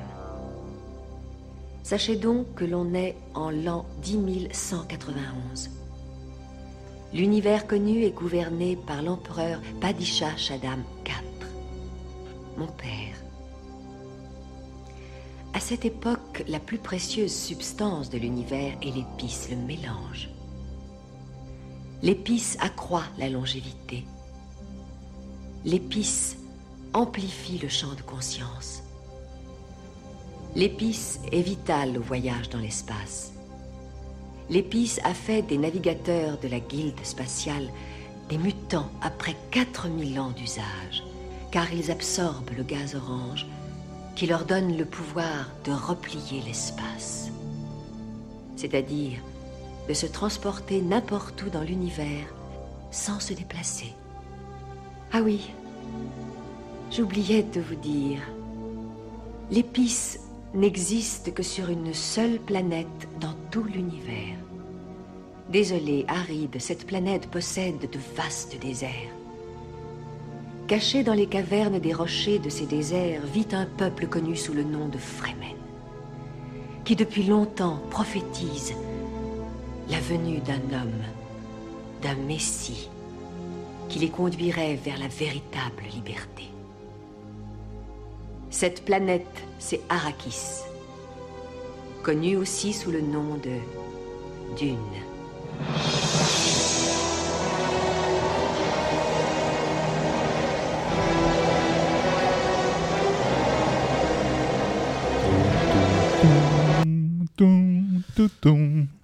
Et voilà, c'était donc euh, l'introduction. voilà, c'était l'introduction de euh, de la De bière dans mon verre. de la bière dans ton verre. Donc, euh, on vient d'ouvrir donc là, les amis, la 1000 Sabor. C'est une bière acidulée. Alors du coup, je vais. euh, c'est une goze. Donc c'est une goze, pardon. C'est une goze. Donc c'est un, un style de bière en gros où c'est un petit peu acidulé, salé, un petit peu. Voilà, c'est. euh, c'est assez sympa. On, on reparlera des bières salées dans, dans un, dans un autre épisode, justement. Donc, euh, donc voilà. Je, bah, pour aller plus loin, justement, euh, je vous parlais Allons plus loin. Allons plus loin. Après Araki. Après Arrakis, oh, on va aller en Bavière. Ça va être, euh, ça va être autre chose. Alors pourquoi Je vais vous parler d'Oktoberfest Parce qu'en fait, on est à peu près dans les dates hein, qui coïncident avec l'Oktoberfest. Malheureusement, l'Oktoberfest cette année est encore annulé à cause de la pandémie. Donc, euh, Ah, un sujet pour rien. voilà. Oh. Donc voilà, merci beaucoup. Chanson générique. non, Non, je, je vais vous parler de, hum, bah, de, de- de l'Oktoberfest. Je vais vous raconter un petit peu en fait l'histoire de l'Oktoberfest parce que Contrairement à ce que son nom indique, ça passe pas en octobre. non. enfin, si, du coup. Mais, euh, mais voilà, c'est euh, Bon, une fête. qui- avec le jour de la semaine. C'est une fête qui est institutionnelle en, en Allemagne, mais qui est devenue du coup mondiale hein, chez nous. Euh, on la retrouve partout. hein, Elle est mondiale, mais chez nous. Non, non, on, la retrouve, on, la, on la retrouve chez nous, euh, même à Marseille. euh, c'est organisé dans, un, dans des grands entrepôts. L'en- chez nous, ça s'appelle le Parc Chano, une sorte de parc d'exposition et la foire de Marseille. Est-ce chaque année, ils le font. Non, Non, non, non, ils ont tout, vraiment annulé tout partout, quoi. Donc, euh, alors pour information, euh, j'ai visité tout récemment la brasserie Carteron qui nous sponsorise également pour un futur épisode sur euh, le gendarme de Saint-Tropez. Donc je vous le tease, mais on s'en fout, c'est marrant. Euh, que je remercie vite fait. Thomas, on en reparlera dans un épisode plus, plus tard. Ils vont faire le Novemberfest parce que du coup l'Octoberfest n'ayant pas pu être fait en octobre, ils se sont dit bon, tout le monde est libre en novembre, ok, ils font le Novemberfest du côté de Toulon. Donc voilà, petite anecdote qui est marrante pour l'actualité en novembre si vous êtes dans le sud. Donc voilà. On va revenir donc euh, à l'Oktoberfest. Donc c'est la première fête d'Oktoberfest. En fait, c'est pas vraiment la beuverie qu'on connaît avec la musique, etc. À la base, c'est une cérémonie de mariage. Donc en fait, c'est euh, Louis. Mais pourquoi? Ben voilà. C'est Louis Ier de Bavière et Thérèse de Saxe. Hild... Ah ouf, j'ai du mal. Hildburghausen. Il- J'espère que j'ai bien prononcé. Euh, ah, on refait là? Hildburghausen. Non, c'est Saxe. Hildberg. Le Saxe Hildburghausen. Donc euh, qui se sont euh, mariés le 17 octobre 1810. Hey Thérèse. Et, Thérèse- et en fait, ils ont fait les, les noces euh, le 12 parce que ça, je, je pense que ça coïncidait avec le fait que les gens peut-être étaient plus enclins à être libres, je sais pas. Mais voilà, la fête. Non, mais euh, la fête, ils ont fait le 17. Pardon, excuse-moi, oui, excuse-moi, je, je me suis mal relu. La fête a eu lieu le 17, le mariage a eu lieu le 12. Donc ça a duré deux jours. Donc ça a connu un Non, le grand 12 à succès. 17, c'est pas. Non, mais la fête a duré deux jours. Alors, La le fête- 17 et 18. Oui, oui, c'est ça. C'est le jeudi. Donc alors, je veux dire en 8 ou... Bref, pour revenir, pour revenir à mes moutons, donc euh, la fête a connu un, un tel succès que le roi de l'époque, euh, le roi de Bavière, Maximilien Ier, il décida en fait d'en faire une fête nationale afin, je cite, de pouvoir renforcer l'unité de la Bavière. Alors, il faut non savoir- pas de la Beuvière. C'est pas la pareil. Bavière. Alors il faut savoir qu'à l'époque, la Bavière c'était un État. On n'est pas encore dans le contexte géographique euh, moderne qu'on connaît avec l'Allemagne d'aujourd'hui. On appelle d'ailleurs la Bavière l'État libre de Bavière, qui est une région qui a gardé une identité propre, un peu comme on a en France avec certaines régions telles que la Corse, la Bretagne ou le Pays Basque. Oui, la, la- la Bavière, maintenant, c'est un land. C'est un land, tout à fait. Donc, euh, en gros, on fête l'anniversaire de mariage de Louis Ier et Thérèse de Saxe, et de la Bavière en elle-même. En gros, c'est l'Oktoberfest. D'accord, un anniversaire de mariage. C'est- C'est génial Bah en oui. fait. Alors, l'anniversaire de mariage de mes parents, c'est en juin. Voilà. Donc, on fait une grosse beuverie. voilà. Alors, l'année suivante, euh, il y a eu lieu, a lieu la foire agricole de Munich, qui a lieu à la Zentral Landwirtschaftsfest. La Landwirtschaft. Pardon pour ceux qui parlent mieux euh, l'allemand que moi, notamment les copains d'Alsace. Donc, c'est une place bétonnée de 42 C'est- hectares. c'est pas- C'est c'est pas forcément. Qu'est-ce que t'en sais Parce que j'ai des potes alsaciens et ils parlent un allemand parfait, visiblement. Voilà. C'est pas un cliché. Il parle pas de Marseille, Euh, parfait. Ah non. Donc c'est une place bétonnée de 42 hectares et c'est l'association agricole bavaroise qui organise cette foire, de même que l'Oktoberfest. Donc la foire agricole avait pour objectif de rapprocher les paysans du roi et de sa cour et de créer des synergies sur les techniques, etc., organiser des rencontres. Bref, en gros, c'était un gros salon pro comme on en trouve un petit peu partout aujourd'hui. Le problème, c'est que la foire et l'Oktoberfest, elles ont lieu en fait quasiment en même temps. Et comme c'est la même organisation qui, c'est la même pardon, le même groupe qui organise le- les événements, ça devient limite ingérable pour, euh, pour eux. Et ils décident de, de- de raccrocher les gants en 1818 pour laisser ça en fait à la ville de Munich. Et pour se pouvoir en fait se concentrer directement sur la foire qui est euh, à la base l'activité première à laquelle ils aspiraient. Donc L'Oktoberfest, c'est un diminutif de Oktoberfesten, qui veut dire en français fête d'octobre, au pluriel. Le 12 octobre, c'est en fait la Saint-Maximilien, le roi de Bavière. Le 15, c'est la Saint-Louis, le prince. Le 12, c'est aussi la date de mariage du coup de Louis et Thérèse, sans compter la foire agricole. Pas Thérèse, de... je le vois rigoler parce qu'il avait, il, a- il- lui, il pense au splendide, mais bon. Non, euh, là, là, je commence à imaginer un épisode de scène de ménage. ah oui, C'est Thérèse et machin qui font leur, anniversaire de mariage. Ah, c'est la super beuverie, beuverie. Donc, vous aurez compris, euh, le mois d'octobre, en fait, c'est la bamboche, quoi. C'est la teuf. Donc, la foire agricole dont je vous parlais précédemment, elle, elle va perdre de plus en plus d'importance, forcément, au détriment de l'Oktoberfest. La foire va avoir lieu tous les deux ans, puis tous les trois ans, et depuis 96, elle a lieu tous les quatre ans, et qui plus est, elle a déménagé en fait depuis 1909, puisque là où avait lieu la foire agricole, c'est là où a lieu aujourd'hui, a, priori, donc si je ne me trompe pas, le fameux Oktoberfest à Munich, parce que après, euh, c'est célébré, comme je le disais, un peu partout dans le monde désormais. Alors, au, au départ, sur l'événement, il n'y a pas grand-chose en fait. Il y avait une course équestre qui a été organisée, qui a eu un grand succès, mais bon, euh, le PMU et Bilto, ça va deux secondes. En plus, Omar Sharif n'était pas encore laid. Encore Les- né, encore laid, Encore il, non, encore laid, il était beau. euh, Omar Il Sharif. était beau. C'était un beau gosse. Voilà. Michel Drucker était né, euh, était né depuis 4 ou 5 siècles, mais Omar Sharif pas encore. Donc ensuite, les ils ont McLeod, ça date de quand? Le McLeod, ça, date de quand? Ils ont organisé en fait après des, euh, des jeux de quilles, ils ont En eu des balançoires, quilles. en buvant des quilles. Il y avait des vols en montgolfière. Petit à petit, en fait, ça devenait une véritable fête foraine qui s'est mise en place. Et là, on est à la toute fin du 19e et la fête est désormais une énorme fête foraine qui voit l'apparition des fameuses grandes tentes où justement on trouve les tentes T-E-N-T-E-S, pas les grandes Ah, tentes qui te prennent par les joues et qui te fait Ah, tiens un truc là. Non, non, pas celle-ci. Seulement voilà. La fête en elle-même est déficitaire. Alors certes, elle donne une très bonne image du roi, bien que le successeur de Louis Ier, donc Louis II, ne l'aimait pas trop. Quelle originalité. C'est vrai, c'est clair, hein, les mecs, euh, voilà, Louis II, Bien, bien numéro de Louis. Louis, voilà. Bon, Louis II a quand même eu la décence de laisser le bas peuple s'amuser. Au XXe siècle, c'est un peu plus compliqué. On a la Première Guerre mondiale, À la- pendant les guerres mondiales, je crois pas que c'était la Eh, même. voilà. On a eu la Première Guerre mondiale, donc déjà, c'était déjà euh, très compliqué. Après, on a eu la crise économique, avec l'inflation qui a fait augmenter la masse qui devenait en, vrai, en gros trop cher pour, le, pour les gens. Euh, la masse, c'est le fameux verre de 1 litre que vous voyez euh, souvent en photo, Mm. porté par les, les serveuses qui en portent des fois des dizaines euh, à la fois. Ensuite, on va ajouter à cela les interdictions à l'époque, dans les années 30, faites aux juifs. Donc ça commençait déjà à devenir tendu pour eux malheureusement. Donc bah, vous vous privez d'une certaine clientèle parce que bah, les juifs aussi boivent de la bière, que je sache. Et pour finir, bah, il y a le parti nazi qui prendra le contrôle de la fête. Donc autant vous Et, dire... et on sait que les partis nazis, c'est les premiers pour faire la fête, du coup. Ah bah ouais. Au- Autant vous dire que l'Oktoberfest ne faisait plus fureur. Oh, oh Voilà. Merci beaucoup. Comme on l'avait pas vu Merci arriver. Paris, à bientôt. donc, donc, ensuite, forcément, en toute logique, la Seconde Guerre mondiale éclate, donc pas de fête, et il faudra attendre 1946 pour qu'une toute petite fête, fête un Oktoberfestune, soit organisée, parce qu'en Allemagne, forcément, guerre oblige, les gens sont ruinés, et puis toute la- l'Allemagne a été relativement plutôt Ils ont bien pas de choses à détruite, faire, quoi. et puis elle a été un petit peu divisée ensuite hein, euh, par le fameux mur euh, qu'on connaît. Après la qu'on guerre, connaît donc, Pas enfin, trop. plus nous on l'a trop. pas connu, mais ah, Si. peut-être toi tu l'as connu toi. Mais Eh, eh, il Eh, tombé 89, hein. Eh, bah, j'étais né aussi, donc euh, bon. Après la guerre, malgré tout, la fête rebat son plein, donc euh, pourquoi? Bah, Déjà parce que la Bavière est du côté euh, occidental, du côté américain.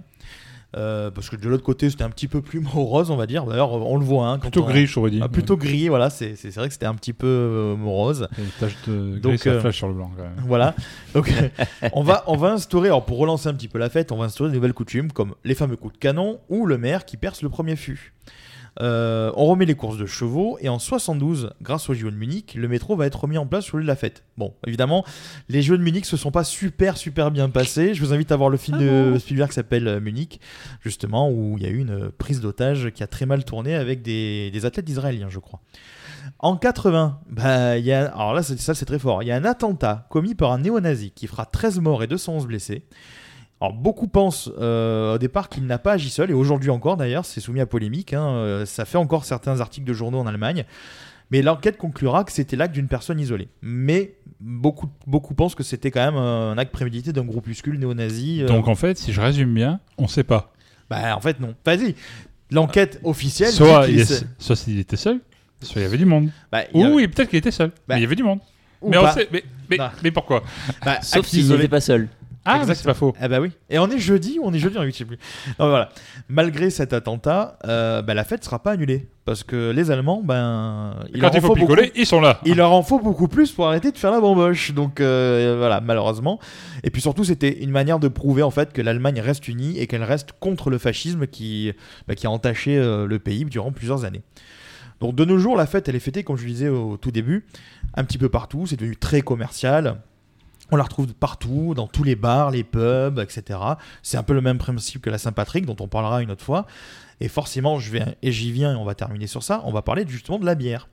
Alors, déjà, les Bavarois, c'est ceux qui boivent le plus en Allemagne. Forcément. Hein Euh, Pas forcément. Ah bah, c'est un, que peu c'est un peu les Bretons allemands. Hein. Oui, mais bon, euh, nous on remonte à la moyenne ici quand même. Bah, nous, on est trois, euh, c'est compliqué. Bah oui, bah.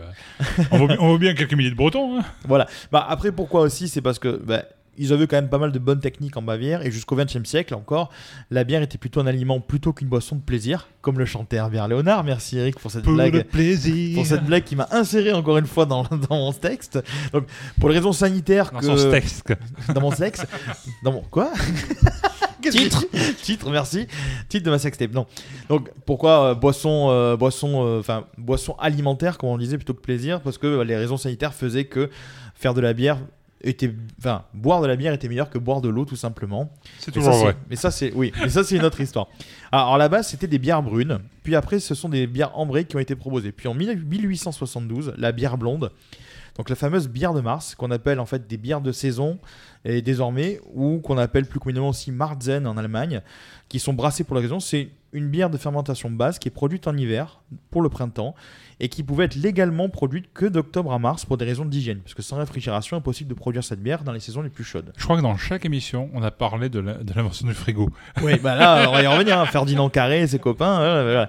Mais oui, parce que c'est une étape méga importante dans la bière, euh, l'invention du frigo. C'est ce qui a fait. Eh, la cuisine équipée, pareil. hein. Et oui, bah, pour un cuisiniste, c'est justement, tu sais de quoi tu parles.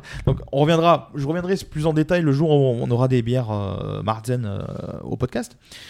À l'époque, on limite en fait à 18 brasseurs locaux. Locaux, c'est-à-dire Bavière. Les débits de boissons, les organisateurs voulaient en fait que les brasseries changent d'année en année. Donc, ils faisaient un petit peu tourner toutes les brasseries du, pays. Et pour que tous les brasseurs puissent participer, euh, donc voilà, ils faisaient tourner toutes les brasseries, je me suis emmêlé, excusez-moi. C'est qu'après en fait euh, la Première Guerre mondiale que la décision a été prise de ne servir plus que des bières munichoises. Donc euh, Elle s'appelle comment? Hein, Brice? Ah oui, Comment comment, s'appelle eh ben, s'appelle-t-elle justement, Non, mais je- euh, Brice, je suis sûr qu'il peut les Brice, citer. tu, as- Ah, Je peux les citer. tu les as? Je Eh ben, peux les citer. Cite-moi les 9 brasseries. Lovenbrau, Ouais. Stappenbrau, Spaten. Spattenbrau. Spattenbrau, C'est pas vrai. Thomasbrau, Pschorbrau, Hackerbrau, Hmm. Polanerbrau, La fameuse. Augustinerbrau. C'est la dernière à ce jour qui sert encore ses bières dans des tonneaux de bois, je tiens à le préciser. Ça, c'est cool. Ouais, ça c'est très bien. Leistbrau, C'est Francis Auf Canard, Brau. c'est le Francis Huster qui, qui, qui, qui allait expliquer la bureautique. Francis Huster Brau. Quoi? Et la dernière, Brice? La Hofbrau. introduite en 52, qui est une brasserie étatique, chose qu'on n'a pas chez nous en France, mais qui en a en Allemagne. Merci Brice. Donc voilà, qu'en fait, c'est une brasserie qui est tenue par Madame Merkel. exactement, exactement, c'est une brasserie étatique. C'est Donc, classe. euh, C'est très sympa. dit et tac, évidemment. Exactement. Ah, la tactique du gendarme. Assis, Boitou Cambo et tic tic tic tic tac, exactement. J'ai tué, je viens de tuer Eric littéralement actuellement. Bon, l'heure Je survivrai. à l'heure actuelle. Alors, à l'heure actuelle, avec le jeu des diverses fusions, acquisitions, en fait, ce nombre s'est réduit en fait à 6 brasseries officielles. Le prix d'une masse, donc la fameuse pinte de, enfin, le fameux verre d'un litre tourne autour des 10 euros et il est interdit de boire debout. Et les tentes, comme je disais, sont gigantesques. Donc la fête est une, véritable institution qui est célébrée partout dans le monde et qui malheureusement a été annulée deux fois de suite cette année euh, suite à l'épidémie. Enfin, pour terminer sur ça, avant de, de- bah, de parler de la deuxième bière de la brasserie Dune qu'on est en train de voir, euh, il faut savoir que si vous aimez l'univers de l'Oktoberfest et que vous aimez un petit peu les séries, donc les arts narratifs, je vous conseille d'aller jeter un œil à la série Oktoberfest 1900 sur Netflix, euh, dont j'ai fait la critique sur mon site. Euh, Je vous mettrai le lien dans l'article du, de l'épisode d'aujourd'hui. Alors, c'est plutôt du drama, c'est un peu soap opéra, mais c'est bien fichu, c'est vraiment sympa à regarder. Ça casse pas des briques pour autant, mais c'est très sympa, c'est bien réalisé. Très bons effets spéciaux. Enfin, franchement, voilà, c'est bien filmé. Même la chanson d'intro qui est en allemand. Moi, qui suis pas un fan de l'allemand, la chanson est cool. Franchement. Tout, Non. tout Ah, non. Pas- non, c'est pas de Rammstein, voilà. C'est c'est une très très bonne. euh, c'est une bonne série, voilà, que j'ai bien aimé. Donc, euh, si ça vous dit de la regarder, voilà, je vous invite à le faire. Et pour, euh, pour conclure, donc, on est en train de déguster là en ce moment, donc une, euh, je vous disais donc une gauze. Enfin, pas lui, il a pas fini son moi, verre de j'ai vin. pas fini mon verre. toujours pas fini ton Donc, je, vais, euh, je vais, bah, je vais vous inviter les amis à me parler de cette bière le temps que moi je, je me serve. Alors, il y a un gros poulpe. Enfin, j'imagine que ça ressemble plus à du Moby Dick, hein, du coup, le- sur la, sur la, ja- pas la jaquette, moi, l'étiquette de, ce, de cette bière, avec une citation de Alfred Tennyson. Ah non, c'est le Kraken, du coup. Euh, Ah. Sous les agitations de la surface, loin, loin dans le calme des abysses, enveloppé de son très vieux sommeil sans rêve, repose le Kraken. Ta-ta-tan Pardon. C'est un peu de Renault. Euh, Et donc, elle est bien brassée à Cajarc, À Cajarc, dans le Lot. dans le Lot, dans le 46. Voilà. Et c'est pas donné à tout le monde. Oui, volontiers. Visuellement, euh, on est bel et bien sur une gauze. Alors, les gauzes, en fait, elles ont cette particularité, enfin, que moi j'ai remarqué personnellement, d'être sur un blond un peu pâle, un peu doré, euh, légèrement trouble. Euh, on a une très belle mousse, hein, les semi-épaisses, euh, plutôt crémeuse en texture, je dirais. Un petit peu comme la première, en fait, je ouais, c'est ça, visuellement. Euh, Elle fait pas. En fait, c'est vrai que si tu la changes en couleur rosée, ça a à peu près- à peu près le même visuel. hein. Ouais. Alors, au nez, on sent euh, l'acide, le côté acidulé, mais ça reste léger, ça reste correct. Et au goût, du coup, Et au goût, elle est un petit peu acide, mais c'est pas agressif. Mm. Oui, c'est vrai. euh, J'aime pas spécialement les sour, mais en fait, là, les deux qu'on a bu qui sont un peu acides, elles passent très bien, je trouve. alors c'est parce que justement le. C'est pas Ah, saveur. ce ne sont pas des sour, c'est pour ça. Non mais, non mais c'est, t'as remarqué qu'il en d'être con parce qu'en fait le côté Pour une non, il, a, il a failli le dire. Il a failli Non, non. le dire. mais le, le- le- le côté euh, un petit peu acidulé, un petit peu des fois euh, comme ça, euh, des gens, vont- moi ça m'est arrivé de le voir, euh, des gens le confondent des fois avec des bières euh, de fermentation mixte, des fermentations sauvages, euh, des gauzes, des sours. Après, il y a, les sours sont beaucoup plus sur l'acidité, plus fruité notamment. Mhm. Là, tu justement, le fait que tu as cette petite acidité à la fin. Mais qui reste quand même légère parce que ça remonte entre guillemets, tu vois, un Ouais. petit peu au palais. Mhm. C'est le, co- c'est le sel qui en fait qui est, qui est lié à la gauze. euh, Super iodé. enfin. D'accord. Exactement. Et d'ailleurs, il y a de la fleur de sel dans la recette de la, de la bière. Là. Tout à fait. Hmm. Et euh, alors, je vais pas m'étendre en fait sur le sur le style gauze pour une simple raison, c'est que on, on a prévu un épisode où on va parler d'une bière qui est une, une bière gauze. Et donc, je vais vous expliquer tout le le process de la On va bière parler de gauze. Ghostbuster? Non. ça marche. Oh, ça c'est aurait pu. dommage. Ça aurait Eh, pu. Ah. Alors, Ghostbuster est une bière que j'ai voulu nous prendre, euh, qui est brassée par la brasserie polonaise Kingpin, mais qui n'existe plus malheureusement. Mais que j'avais passé sur la le blog il y a brasserie ou quelques la, la bière La, la bière, la bière. Kingpin existe toujours. Mais euh, voilà, du coup, euh, je l'ai passé sur le blog, mais c'était en 2015, je crois. Donc, euh, Un temps que les moins de 20 ans ne, pourront pas, pas connaître. Non, on a, on a une autre bière, du coup, une gauze, et on va vous parler d'un autre art narratif assez cool dans un épisode qui viendra dans, dans quelques temps. Un peu, un peu reptilien. Un petit peu reptilien et qui crache du feu. Mais vous aurez tout le temps de le voir. Ou si vous nous suivez sur les réseaux sociaux, je pense que vous avez dû voir passer quelques petits trucs pour vous teaser un petit peu. Et, euh, et on va passer sur notre euh, le petit quiz habituel. Ah, le quiz. L'after, euh, donc euh, la- l'after qui, euh, qui aujourd'hui en fait film ou série qui se passe dans le désert. Donc, euh, Oh, tant qu'à faire, on va rester. Étrange comme thème. ah bah ouais, on va rester dans le surprenant. thème. Bizarre autant Ou qu'étrange. qui ont un passage important lié au désert. Parce que certains, c'est vrai que c'est pas tout le temps dans le désert, mais le désert prend euh, une majeure partie de l'intrigue. Donc D'accord. Alors, on compte les points. on va compter les points. Euh, Moi, j'en ai deux. voilà. Donc on est sur, euh, bah allez, je vous ai mis euh, 20 petites questions. Euh, chaque fois, comme d'hab, je vous fais un petit descriptif, vous devez retrouver le film. Donc on va commencer par le premier. Euh, Non, George on commence par le troisième. Exactement. Euh, George Clooney, Mark Wahlberg et Ice Cube essaient de piquer le flouze de Saddam Hussein pendant la guerre du Golfe. Ah, les rois du désert. Exactement. Euh, très bon film. Moi, j'avais beaucoup aimé à l'époque euh, ce Oui. film. Moi, je m'étais endormi devant au ciné. Mais je devais être très fatigué, hein, c'est tout. Mais pas était- il avait même des, euh, des originalités dans sa manière d'être filmé, je trouve, je me souviens. Mm. Il y avait des, Ouais. euh, il y avait des petites, justement, des petites prises de risque en termes de, de, de cadrage que j'avais beaucoup aimé. Le deuxième, c'est un film toujours, un film en trois volets qui vaut des punks à chiens fans de tuning qui font la bagarre. Des punks à chiens faire quoi? Fans de tuning Ah. qui font la bagarre. font la bagarre. Euh, dans désert. Ah, Euh, je, suis- je suis allé un peu loin, j'avoue, mais c'était sûr, c'était trop simple. Avec du désert dedans, donc. Ah, c'est que du désert. hein. Euh, ah. L'eau- L'eau est une ressource Ah, Mad rare. Max Ouais. Ok. Là aussi, Ouais. l'eau est une ressource très rare. ouais, ouais. Tout à fait. Les costumes, c'est c'est- bon, c'est c'est assez Punk à chien, euh, ouais, punk à c'est chien, Punk à voilà. chien, ouais, clairement, punk à Voilà. chien. Euh, troisième film, Matthew McConaughey qui joue les beaux gosses avec Penelope Cruz. Je, fais une aparté sur le truc d'avant. Dis-moi. Il y a 4 Mad Max. Oui, oui, pardon. pour- voilà, Trois Mad hein. Max avec Mel Gibson et, Et le ah, quatrième avec ah, Tom oui, Hardy. voilà. pardon. Absolument. Voilà. Hein Merci. Euh, je, Merci, je demande oui. l'annulation de ce point. Et, euh, et apparemment, le, le, le futur entre guillemets de Mad Max, ça va être sur euh, le Furiosa. personnage de voilà, Furiosa joué par Charlize Theron.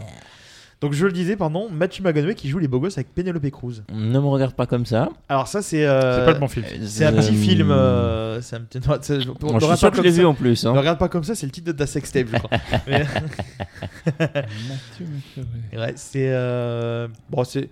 Je vous donne, un- je vous donne un indice qui est assez simple, c'est le nom d'un désert, un vrai désert. Sahara. Exactement. Ah Comme- oui, comme le je savais que je l'avais vu. Ah oui, c'est ça. Dorothée. Mais je l'ai effacé de ma mémoire. Voilà. Bon, c'était pas un grand. Ouais, c'est hein. rigolo quoi. C'est un buddy movie, Oui, voilà. en gros. Hein, Mm. voilà. Euh, quatrième film, un film où un légionnaire tombe amoureux d'une archéologue, mais il y a une espèce de gros relou d'égyptien qui fait chier tout le La monde à bouffer des gens pour ressusciter son ex. Exactement. la momie. La momie, de- la momie avec Brendan Fraser, que j'aime beaucoup et que je suis très content de revoir sur le devant de la scène en ce moment. Donc, euh, euh, cinquième, euh, toujours un film, remake d'un remake d'un film de 1965 qui a été tourné en 2004. Ça raconte l'histoire d'un avion qui s'écrase en Mongolie. Et dans, à son bord, on trouve Dennis Quaid, Hugh Laurie, Tyrese Gibson, Giovanni Risby et Miranda Otto. Et c'est un film très sympa que j'ai découvert vraiment par un pur hasard à l'époque, je le dis, au Vidéo Club. Donc ça date. Hein. C'est un, remake qui date de Alors là- 2004. Donc c'était les fins de Vidéo Club et il y avait un petit vidéo futur en bas de chez moi qui m'a permis de le voir.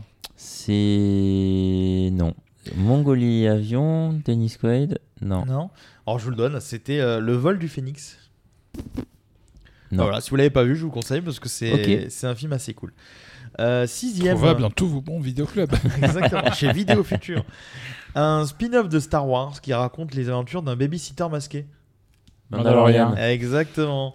Et oui, parce qu'il y a, Ah, Il y, y y a- dos là. il y a pas mal d'épisodes qui sont quand même dans des régions bien désertiques. Euh, septième, un film avec Kevin Bacon devenu culte où des espèces de monstres bouffent des gens dans le désert du Nevada. Et qui a un petit côté Dune Euh, d'ailleurs, mais en plus petit du coup. Avec Kevin Bacon. Ah, et c'est culte, hein, ils ont même fait. euh, et je crois qu'ils sont en train de tourner un nouveau avec toujours Kevin Bacon. C'est un film, euh, c'est un film d'horreur, hein, euh, enfin d'horreur, un film d'horreur. Mm. Alors maintenant que tu Mm. le regardes, ça fait un peu genre sci-fi, tu sais, euh, Sharknado, Euh, mais il est culte justement pour ça, parce qu'il est, il est un peu kitsch quoi. Hmm, je... Tu vois non, pas je Alors vois c'est- pas. Je vous le donne, c'est Tremors, ça s'appelle. Ah oui. Ah oui Voilà, que j'ai vu et que j'avais bien Ah, aimé. Ah oui, putain, mais il est vieux. Il est vers oui, il est. il est- Euh, c'est les Kevin Bacon est 80. très jeune dedans. Et oui, c'est les années Mm. 80, je crois que c'était l'époque Ouais. où il était dans Footloose et tout Ouais. ça. Donc, euh, Euh, il les, les nuls qui font un film sur un héros de BD français. euh, Hmm. Enfin, les nuls, oui. Il y a un des nuls qui fait ce film. Et puis il y a les autres nuls qui, euh, qui sont euh, avec Mission lui. Cléopâtre. Exactement. Oh, ah, ouais. Ah oui, le désert. ouais. Je cherchais le Dont désert certaines en scènes ont fait. été tournées à Prague. Tout à fait, tout à fait. On va y venir à la fin. Euh, quand Javier Bardem, qu'on a vu justement dans le dernier Dune, essaie d'avoir la coupe de cheveux de Mireille Mathieu et tuer et- des gens. Et- et- et- ah, euh, non, contre fort. Exact. Joli. Et, et oui. Et, Et dis-moi. on, on parlait de d'où euh, était tourné. Il y a des scènes euh, de Dune, le film euh, dont on parle depuis tout à l'heure. Euh, je vous rappelle au cas où qui ont ils été bourrés. à La Ciotat. Non, en Jordanie. Ah, logique. Voilà. Ah, oui. Forcément. Alors, dixième film, Ivre. Aragorn va faire du cheval dans le désert pour gagner des courses avec Omar Sharif et à la fin, son cheval, il finit maire de Paris. Mais qu'est-ce que donc Pur sang Cher- cherche euh, la, la fin, de- je te donne un indice en fait à la fin. Il devient maire de Paris. Il devient maire de Paris. Comment Qui s'appelle Le la- cheval ou Non, mais comment s'appelle le maire de Paris Hidalgo. Exactement, c'est Hidalgo. Le nom du film. Ah, ok. Je ne connais pas. Pas du Euh, tout. mais alors, euh, Moi non non. plus. Oh, bah, sais c'est bon, c'est les années 2000, c'est pas mauvais Ok. film. Euh, on reste toujours dans le désert. Film majeur du 7e art, daté de 62. Laurence d'Arabie. Exactement. Ah. Joli. Avec un impression quand gars dont Omar Sharif, toujours lui, héros du film, qui a un prénom. C'est spéciale Omar. Sharif. Euh, Il y avait Bilto, PMU Ah tout ouais, à non, mais, l'heure. euh, moi je kiffe Omar Sharif. Et si je vous dis justement euh, Cowboy, Morricone et Charles Bronson Euh, L'homme à l'harmonica. Non. je- Non, ah, joli. Mon nom est personne. Non, non. Non, c'est c'est- c'était il est euh, Fonda. Alors, ça- ça- le, le titre du film commence un petit, comme, un petit peu comme les histoires de contes de fées. Il était toujours dans l'Ouest. Exactement. Ah oui. Enfin, imaginez Jean-Claude Van Damme qui sent bon le sable chaud. Alors là, celui-là, Jean-Claude Van Damme qui sent sent bon le sable chaud. Pensez à une chanson de Gainsbourg. Il Euh, était bon. Légionnaire. Exactement. Bah, Légionnaire. Ah oui. Donc voilà, qui Mm. était euh, un film de Jean-Claude Van Damme. Sauvé Quoi. par la culture musicale. Exactement.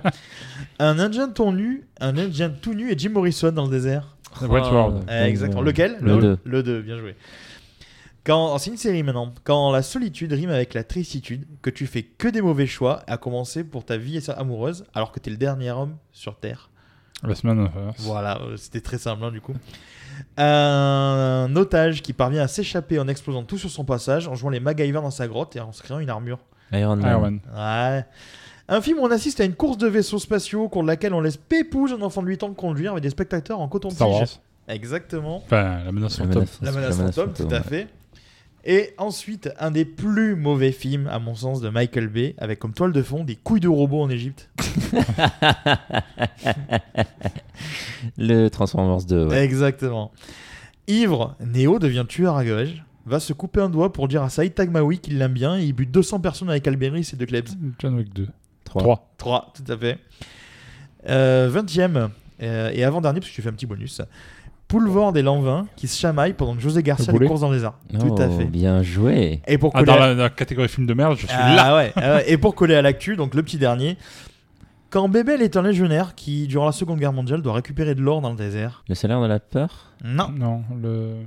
J'ai marginal en tête, mais c'est pas celui-là. Le... Non, Ah, non, non, c'est- c'est là. Il a un costume blanc dedans, justement. Oui, tout à Euh, fait, je- tout à fait. Ah, je le vois, la- l'affiche du film, quoi. Et le nom euh, est assez. euh, on dirait c'est ah, un petit canaillou, tu vois, ça fait un petit peu ça. Guignolo. Non. Non, non, non, non. Morphalou. Les Morphalous, bien Ouais. joué. Ah. Voilà, exactement. Donc voilà, c'était la fin de ce petit quiz qui vous permet en fait à chaque fois de, bah, de rester un peu dans le thème du, de- de- du plat du jour et de découvrir d'autres œuvres. Et ça nous laisse le temps de finir la bière. en Ça nous laisse le temps de finir no- notre bière. Et, On euh, boit utile, messieurs, dames. Voilà. Et on va conclure, euh, les amis, ce podcast par la reco du jour, enfin de l'émission plutôt. Oui. Euh, donc, euh, Eric, quelle est ta reco de. Du une double reco, une double reco vois. Ça, c'était ma blague de merde. Tout à fait, tout à fait. Alors, il y a, alors pour rester dans le thème complet, il y a le MOOC sur Dune. Euh, MOOC, c'est magazine et bouquin. MOOC, c'est un concept en fait. Ah, ok. Sur Dune. Je crois que c'était des webinaires. Oui, moi, pour moi aussi, c'était un MOOC, c'est des webinaire, c'était des classes en ligne. en fait. mélange de. D'accord. de- Tu écris ça M-O-O-C Ouais, et le prénom Ah, c'est M-O-O-K. et le prénom Voilà. c'est Nadine. D'accord. Pardon. Nadine, MOOC. Donc le, le MOOC d'une euh, de, de Lloyd Cherry, euh, qui depuis a été réédité euh, sur, dans, un, dans une version bouquin, enfin plus, plus classique, enfin toujours pareil, euh, couverture souple, qui s'appelle Tout sur Dune, et qui est bah, un bon, bon accompagnement à l'introduction dans tout cet, cet univers. Vous avez un peu le- la, la biographie d'Herbert, les, Mhm. les visions, bah, à la fois de toutes les adaptations du bouquin, etc. Donc c'est un pavé qui fait quand même euh, un certain Ah, nombre de sympa. pages, quoi. Euh, et franchement, une belle iconographie, il y a beaucoup de, de- il y a de beaux visuels, euh, dont certains faits exprès pour, pour ça. Non, franchement, super intéressant si vous voulez aller plus loin sur Dune, euh, hormis lire les bouquins, qui sont d'ailleurs réédités dans deux éditions en ce moment, chez Robert Laffont dans la collection Ailleurs et Demain, Ok. En version grand format souple, euh, Cool. celle que j'ai commencé à prendre, et de manière beaucoup plus, enfin je crois qu'ils sortent de manière annuelle, euh, en version reliée, collector, euh, couverture dorée, machin, Ah oui. etc., euh, cartonné, livre. un beau livre. Là il y a le deuxième euh, volume, ben, je crois justement le, le Messie de Dune qui vient de sortir sous ce format-là, je crois le mois dernier, quoi. donc pour accompagner Très la bien. sortie du film. Voilà, et donc ma deuxième reco, alors là c'est plus underground, c'est plus comics, Ouais. J'ai reçu euh, dans ma boîte aux lettres, parce que je suis abonné au magazine, euh, le hors-série numéro 13, si je dis pas de conneries, Mhm. de, du, du fanzine, prosine fanzine Scars. Scars, c'est un fanzine sur les comics qui date de...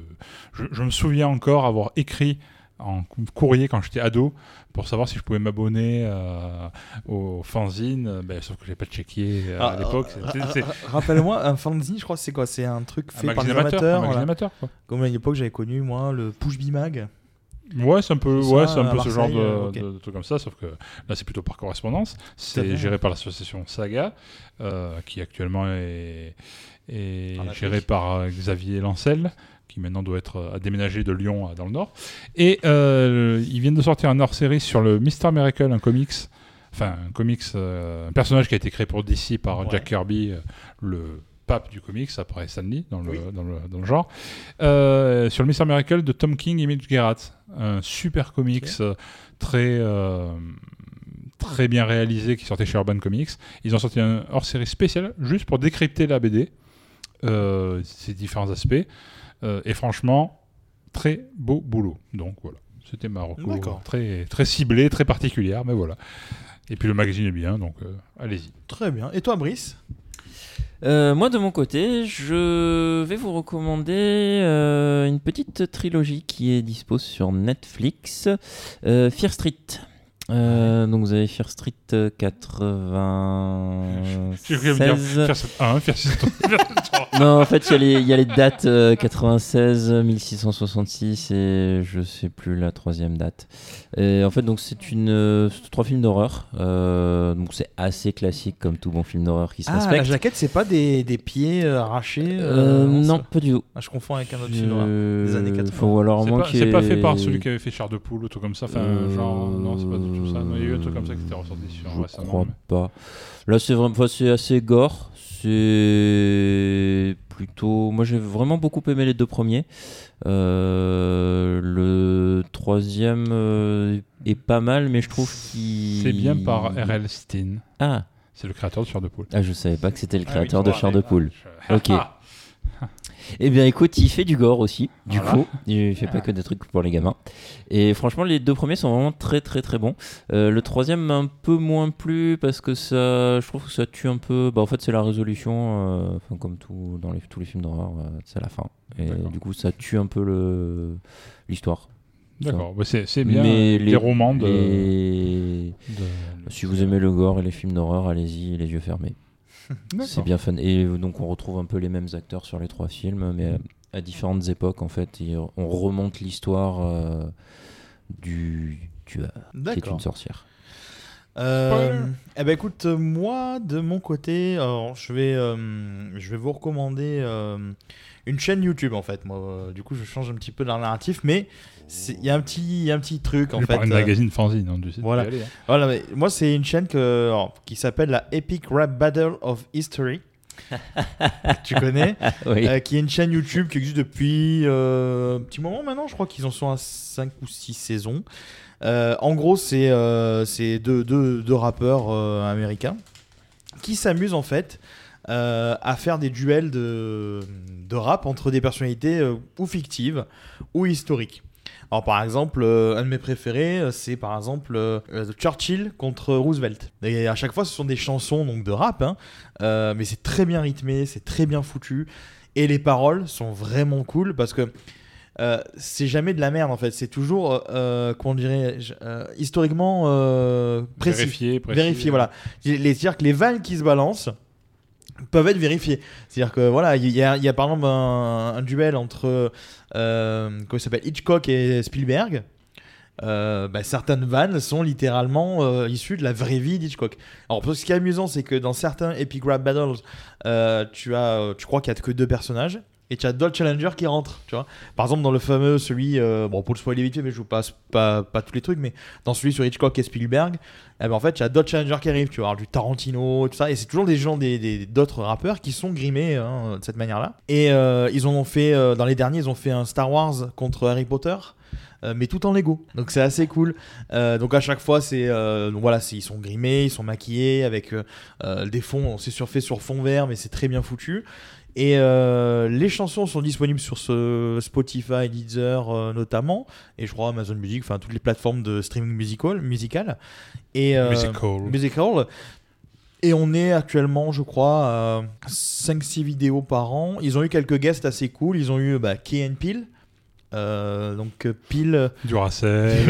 Euh, Varta. euh, non, euh, Bill, euh, celui qui a fait euh, Get Out, je crois, le réalisateur de Get Out, c'est- Jordan euh, Peele. Jordan Peele, voilà. Key and Peele C'était- pas le même pile. voilà, il y a eu Key and Peele, euh, il y a eu euh, euh, Weird Al Yankovic, Oh. qui est euh, qui joue euh. Isaac Newton. Voilà. et après, vous avez par exemple euh, les philosophes euh, chinois de l'Antiquité contre les philosophes grecs de l'Antiquité. Euh, vous avez euh, euh, les Tortues Ninja, Raffaello, Michelangelo, etc. contre les artistes, Michelangelo, Raffaello. Enfin, voilà, c'est des fois c'est très barré, non c'est pas très le- drôle. La sucrerie, hein, pas le chocolat. Voilà. C'est dommage. C'est dommage, ouais. Ouais. Il y a un Ferrero Rocher qui apparaît, qui combat avec Milka. Non, voilà, c'est c'est très barré, c'est très drôle. Euh, les épisodes sont souvent sous-titrés en, en anglais, mais ils peuvent être trouvables aussi sous-titrés en français, parce que je crois qu'ils ont adapté en français les sous-titres. Euh, donc ça permet un petit peu de, de profiter un petit peu des dialogues, parce que c'est toujours intéressant. Et, euh, et enfin, pour finir, la chaîne a fait tellement d'émules en fait qu'il y a plein d'autres Epic Non, Rap Battles. il y a longtemps. Des mules, ouais. Non, Kazam, c'est le pire. Euh, Il y a eu plein de plein d'autres chaînes YouTube qui se sont amusées à faire la même chose. Euh, de plus ou moins bonne qualité, certains sont de très bonne qualité, d'autres euh, un petit peu plus cheapos, mais ça nous a permis d'avoir en fait des, euh, des trucs. Et les, les- les duels des fois se sont croisés, donc les, les rappeurs sont allés rapper du coup chez les autres et tout ça. Donc voilà, vous tapez Epic Rap Battle of History, vous allez avoir la chaîne officielle E EPRB s'appelle, et vous allez avoir d'autres d'autres d'autres vidéos dérivées de, de, de- personnes qui ont fait ça en tant que fans. Et comme d'hab, je suis toujours une petite reco brassicole, sauf que ben là, je vais plutôt faire euh, une reco brassicole qui sur toujours nos amis euh, Jean-Baptiste et Bastien euh, de la brasserie Dune. Euh, puisqu'on arrive à Ouais, la parce fin. qu'elles sont très bonnes en et plus. les bières sont excellentes. Il en reste euh, deux euh, Plus actuellement. pour longtemps. Plus pendant la aux antipodes et la ordinaire, donc une blonde de seigle et une pale ale, c'est ça, Brice ce que tu as à côté, voilà, une pale ale. Donc, euh, vous, vous entendrez parler encore de cette brasserie euh, sur euh, mon site. Et euh, voilà, on vous on remercie chaleureusement euh, nos deux amis pour nous avoir envoyé leur bière. Merci. Si, euh, bah, comme Bastien et Jean-Baptiste, vous, ou la Trope que je citais un petit peu avant, vous avez des bières qui peuvent être, comment dire, qui peuvent coller au thème de notre podcast, au concept de notre podcast. N'hésitez pas à nous contacter. Alors là, c'était un coup de bol. Euh, Carteron, donc euh, la Trope, pareil, c'était pour autre chose et on en a discuté. Euh, voilà, mais euh, n'hésitez pas à nous, nous contacter si vous voulez nous envoyer euh, des bouteilles ou autre. On sera ravis de les passer sur le site et d'en parler. Et dans tous les cas, vous inquiétez pas pour nous, on a une caisse de bière entière d'émissions à vous fournir. On Voilà. quoi faire. c'est la fin de cette émission, les amis. Oh non. Eh ben oui, eh ben oui, mais on, on vous revient très vite avec d'autres épisodes. Ah. Euh, Et entre-temps, vous pouvez nous retrouver sur le site lesbiernarratifs.com, les réseaux sociaux, nos sites à nous, euh, The Beer Lantern Les et les Arts Arts Narratifs, et Brice dans le prochain podcast, qu'il présentera à nouveau. Eh Ouais. Et retrouvez-nous également euh, si vous voulez nous encourager Surprise. sur notre page Tipeee également. Et n'hésitez pas à noter notre, euh, notre podcast euh, avec plein de jolies étoiles sur toutes vos applis de podcast préférées pour Mais seulement Euh, des étoiles et roses. souvent hein. des étoiles. Et n'hésitez pas également à partager notre, par- notre podcast si vous aimez et le faire Voilà, partager à vos amis. Notez-le, plein d'étoiles, machin. Voilà. Et pendant ce temps, alors, c'est pas tout ça, mais il va falloir qu'on finisse ce podcast parce que je crois que je vais pouvoir aller précommander un calendrier de l'avant Retour vers le futur Playmobil. Je vous laisse. Ah, ça y est, il en... ah, ben voilà. Voilà. Ben écoutez, voilà. Euh, merci encore à la brasserie Dune. Merci à tous de nous avoir écoutés. Rendez-vous dans très peu de temps euh, pour une nouvelle émission, les amis. À bientôt. Ton nom c'est quoi, piéton?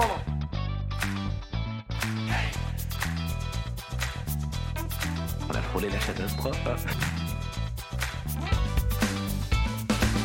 Négatif, je suis une mythe en pullover.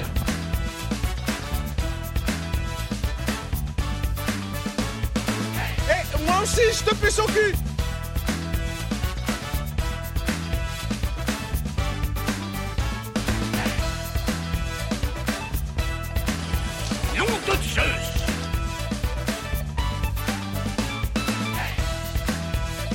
Vers